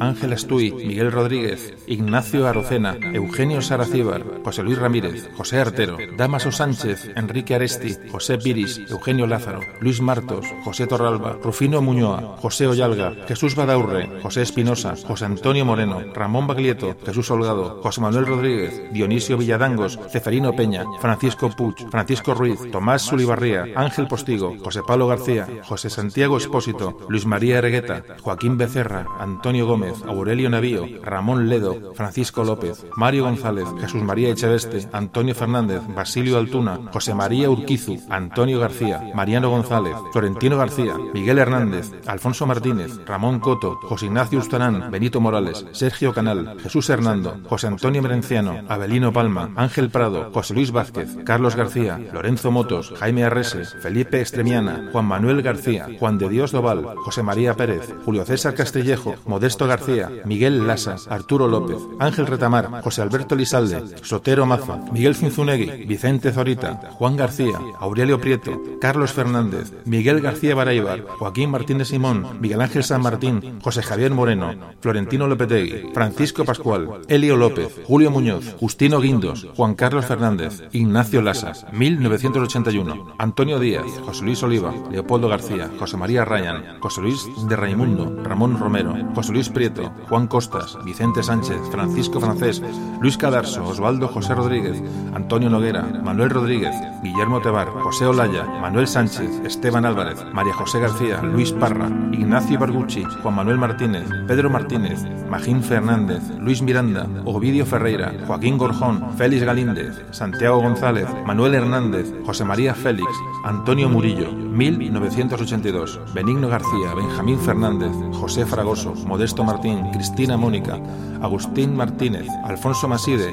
Ramiro Carasa, Vicente García, Pablo Fernández, Ángel Pascual, Antonio Huegún, Luis Manuel Allende, Daniel Enríquez, Rafael Vega, José Luis Fernández, José Aibar, Juan Antonio García, Alberto López Jaureguizar, Miguel Garrido, Vicente Gómez, Antonio Cedillo, Alfonso López, Jesús Ordóñez, Juan Seronero, Emilio Fernández, José Jiménez, Gregorio Hernández, César Uceda, Domingo García, Francisco González, Víctor Lago, Carlos Manuel Patiño, Juan Ramón Joya, Juan Manuel García, Manuel López, Enrique Cuesta, Antonio Gómez, Alberto Toca, 1983, Miguel Mateo, Benicio Alonso, Ramón Iturriondo, Aníbal Izquierdo, Joaquina Patricia Llanillo, Aniano Sutil, Pedro Barquero, María Dolores Ledo, Julio Segarra, Eduardo Vadillo, Juan Maldonado, Jesús Blanco, Manuel Francisco, Ramiro Salazar, Manuel Arturo Quintanilla, Pablo Sánchez, Manuel Benito, Alberto Martín, José Pulido, Ángel Flores, Alfredo Jorge Suar, José Reyes, Candido Cuña, Lorenzo Mendizábal, Manuel Carrasco, Ángel Martínez, Antonio de Vicente, José Antonio Julián, Francisco Javier Collado, Pablo Garraza, Eduardo Navarro, Ramón Ezequiel, Antonio Conejo, Fidel Lázaro, Emilio Juan Casanova, Francisco Machio, Rafael Gil, Enrique Rúa, Francisco Arín, 1984, Guillermo Quintana, Miguel Francisco Solaún, Pedro Ortiz de Urbina, José Naranjo, Bernardo Pérez, José Verdú, Jesús Alcocer, Tomás Palacín, Juan José Visiedo, Antonio Velasco, Ángel Rodríguez, Juan Flores, Luis Hoyo, Diego Torrente, Ángel Zapatero, Manuel Vicente, Alberto Arnar, Antonio Torrón, Juan Rodríguez, José María Martínez, Victoriano Collado, Agustín David Pascual, José Luis Veiga, Vicente Gajate, Juan Sánchez, Joseph Cuchot, Mohamed Hamed, Luis Alberto Asensio, Juan Enríquez, Francisco Javier Fernández, Pedro García, José Larrañaga, Enrique Casas. 1985. Agapito Sánchez, Ricardo Tejero, Ángel Facal, Carlos Díaz, Jesús Ildefonso García, Máximo Antonio García, Luis Navarro, Juan José Uriarte, Máximo Díaz, Francisco Rivas, Moisés Herrero, Alfredo Aguirre, José Martínez Parens, Francisco Miguel, Esteban del Amo, Juan García, José Millarengo, Vicente Romero, Eugenio Recio, Ignacio Montes, Estanislao Galíndez, Juan Merino, Antonio Jesús Trujillo, Fausto Escrigás, Agustín Ruiz, Fernando Amor, José Expósito, Eugene Kent, Clemente Red, Félix Gallego, Isidoro Díez, Juan Manuel Ibarzábal, Rafael Melchor, José Herrero, Mario Manuel Leal, Juan Atares, Alejandro Sainz, 1986, Cristóbal Colón de Carvajal, Manuel Trigo, José Antonio Álvarez, José Ignacio Aguirre Cebalaga, Alberto Alonso, Juan José Catón, Vicente Javier Domínguez, Juan Carlos González, Juan Mateos, Enrique Moreno, Manuel Fuentes, Juan Caballero, Antonio Ramos, Francisco Casillas, Ricardo Sainz en Estrellas, Carlos Besteiro, Carlos José Marrero, Francisco Muriel, Carmelo Bella, Juan Ignacio Calvo, José Calvo, Miguel Ángel Cornejo, Javier Esteban, Andrés Fernández, Jesús María Freises, José Joaquín García, Jesús Jiménez, Ángel de la Higuera, Santiago Iglesias, Antonio Lancharro, Adrián González, Ignacio Mateu, José María Picatoste, María Dolores González, Ángel Barceló, Ángel González, Rafael Garrido, Daniel Garrido, María José Teixeira, Daniela Velasco, Julio Sánchez, Genaro García Dandoain, Francisco Rollo, José Antonio Peña, 1987, José Ángel Ramos, Manuel Rivera, María Luisa Sánchez, Antonio González, Juan Fructuoso, Félix Peña, María Teresa Torrano, Carmen Pascual, Milagros Amez, María Rosa Valdellou, Sonia Cabrerizo, Susana Cabrerizo, Felipe Caparrós, Teresa Daza, María Paz Dieguez, Mercedes Manzanares, María del Carmen Mármol, Matilde Martínez, Rafael Morales, Mercedes Moreno, Consuelo Ortega, Luis Ramírez, Luis Enrique Salto, Bárbara Serret, José Valero, Xavier Valls, Jordi Vicente, Silvia Vicente, Pedro Galnares, Antonio Ángel López, Antonio Ligero, Rafael Mucientes, Cristóbal Martín, Manuel Avial, Federico Carro, Vicente Montova, Venceslao Maya, María Cruz Yoldi, Antonio Mateo, Pedro Ángel Alcaraz, José Ignacio Ballarín, Silvia Esther Barrera, Miriam Barrera, Rocío Capilla, Emilio Capilla, María Carmen Fernández, Dolores Franco, José Gómez, José Pino, Silvia Pino, 1988, Pedro Ballesteros, Luis Azcárraga, Francisco Espina, Antonio Gómez, Sebastián Aizpiri, Francisco Javier Zabaleta, Antonio Fernández, José Antonio Ferri, Pedro Antonio Fonte, Martín Martínez, José Luis Barrios, Francisco Herrera, Ramón Bañuelos, Julio Gangoso, Juan José Pacheco, Cristóbal Díaz, Jaime Bilbao, Luis Delgado, José Aldaolea, José Antonio Barrado, Engraciano González, 1989, José Calvo, Juan Bautista Castellanos, Juan Antonio García, José Montes, Luis Hortelano, Manuel Joda, José María Sánchez, Gregorio Caño, Ignacio Barangua, José Martín Posadillo, Conrada Muñoz, Luis Reina, Carmen Tagle, José Antonio Cardosa, Juan Pedro González, José Ángel Álvarez, Eladio Rodríguez, Ignacio Bañuelos, José Martínez, 1990, Ignacio Pérez, Aureliano Rodríguez, Ángel Jesús Mota, Benjamín Quintano, Elena María Moreno, Miguel Paredes, Virgilio de Nascimento, Francisco Almagro, Rafael San Sebastián, José La Santa, José Luis Hervás,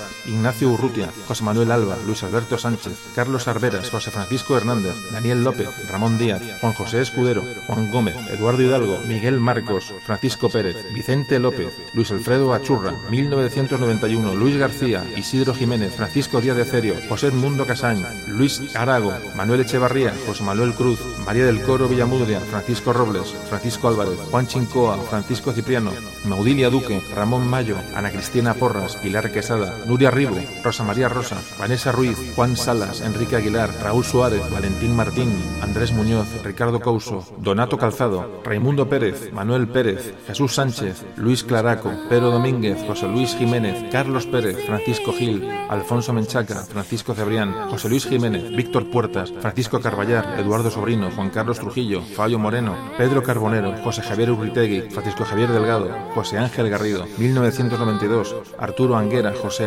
Asean Manuel Broseta, Virgilio Más, Juan Antonio Querol, Francisco Carrillo, Ramón Carlos Navía, Juan Antonio Núñez, Antonio Ricote, Emilio Tejedor, Ángel García, Eutinio Gómez, Antonio Ricondo, Julio Ríos, José San Martín, Enrique Martínez, Antonio José Martos, Juan José Carrasco, Aquilino Joaquín Vasco, Juan Manuel Elices, José Manuel Fernández, Juan Manuel Martínez, Antonio Heredero, Ricardo González, José Luis Luengos, Miguel Miranda, 1993, José Antonio Santamaría, José Ramón Domínguez, Emilio Castillo, Ángel María González, Javier Baró, Manuel Calvo, José Alberto Carretero, Fidel Dávila, Domingo Olivo, Pedro Robles, Juan Romero, Juvenal Villafaña, Dionisio Herrero, Joseba Goicochea, 1994, Leopoldo García, Fernando Jiménez, Vicente Betty, José Benigno Villalobos, Miguel Peralta, Juan José Hernández, José Manuel Olarte, César García, Joaquín Martín, Francisco Veguillas, José Santana, Alfonso Morcillo, 1995, Rafael Leiva, Gregorio Ordóñez, Ordóñez, Mariano de Juan, Margarita González, Eduardo López, Enrique Nieto, Jesús Rebollo, Manuel Carrasco, Santiago Esteban, José Ramón Intiago, Florentino López, Félix Ramos, Martín Rosa, Josefina Corresas, Luciano Cortizo, 1996, Fernando Mújica, Francisco Tomás, Ramón Doral, Miguel Ángel Ayón, Isidro Usabiaga, 1997, Jesús Agustín Cuesta, Eugenio Laciregui, Rafael Martínez, Domingo Puente, Francisco Arratibel, Modesto Rico, Francisco Javier Gómez, Luis Andrés Samperio, José Manuel García, Miguel Ángel Blanco, Daniel Villar, José María Aguirre, José Luis Casos, 1998, José Ignacio Irureta Goyena, Ascensión García, Alberto Jiménez Becerril, Tomás Caballero, Alfonso Parada, Manuel Francisco Camarraño, año 2000, Pedro Antonio Blanco, Fernando Buesas, Jorge Díez, José Luis López de la Calle, Jesús Pedrosa, José María Martín, Juan María Jauregui, José María Corta, Francisco Casanova, Irene Fernández, José Ángel de Jesús, Manuel Indiano, José Luis Ruiz Casado, Luis Portero, Antonio Emilio Muñoz, Máximo Casado, Jesús Escudero, Armando Medina, José Francisco Querol, Jesús Sánchez, Ernest Yuc, Francisco Cano, Juan Miguel Gervilla, 2001, Ramón Díaz, Josu Leonet, José Ángel Santos, Ignacio Totorica, Santos Santa María, Froilán Elespe, Manuel Jiménez, Santiago Oleaga, Justo Oreja, Luis Ortiz, Javier Mújica, Miguel María Uribe, José María Lidón, Ana Isabel Arostegui, Javier Mijanga, 2002, Juan Priede, Cecilio Gallego, Silvia Martínez, Juan Carlos Beiro, Antonio Molina, 2003, Joseba Pagazartundúa, Bonifacio Martín, Julián Envid, 2006, Carlos Alonso, Diego Armando Estacio, 2007, Raúl Centeno, Fernando Trapero, 2008, Juan Manuel Piñuel, Luis Conde, Ignacio Uría, Isaías Carrasco, 2009, Eduardo Antonio Puelles, Carlos Sánchez Tejada, Diego Salva, 2010, Jean-Serge Nerin.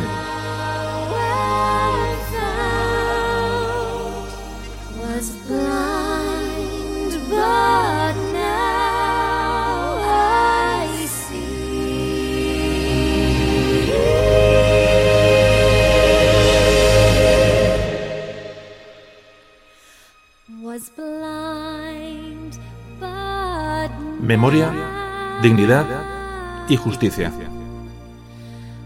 Descansen en paz.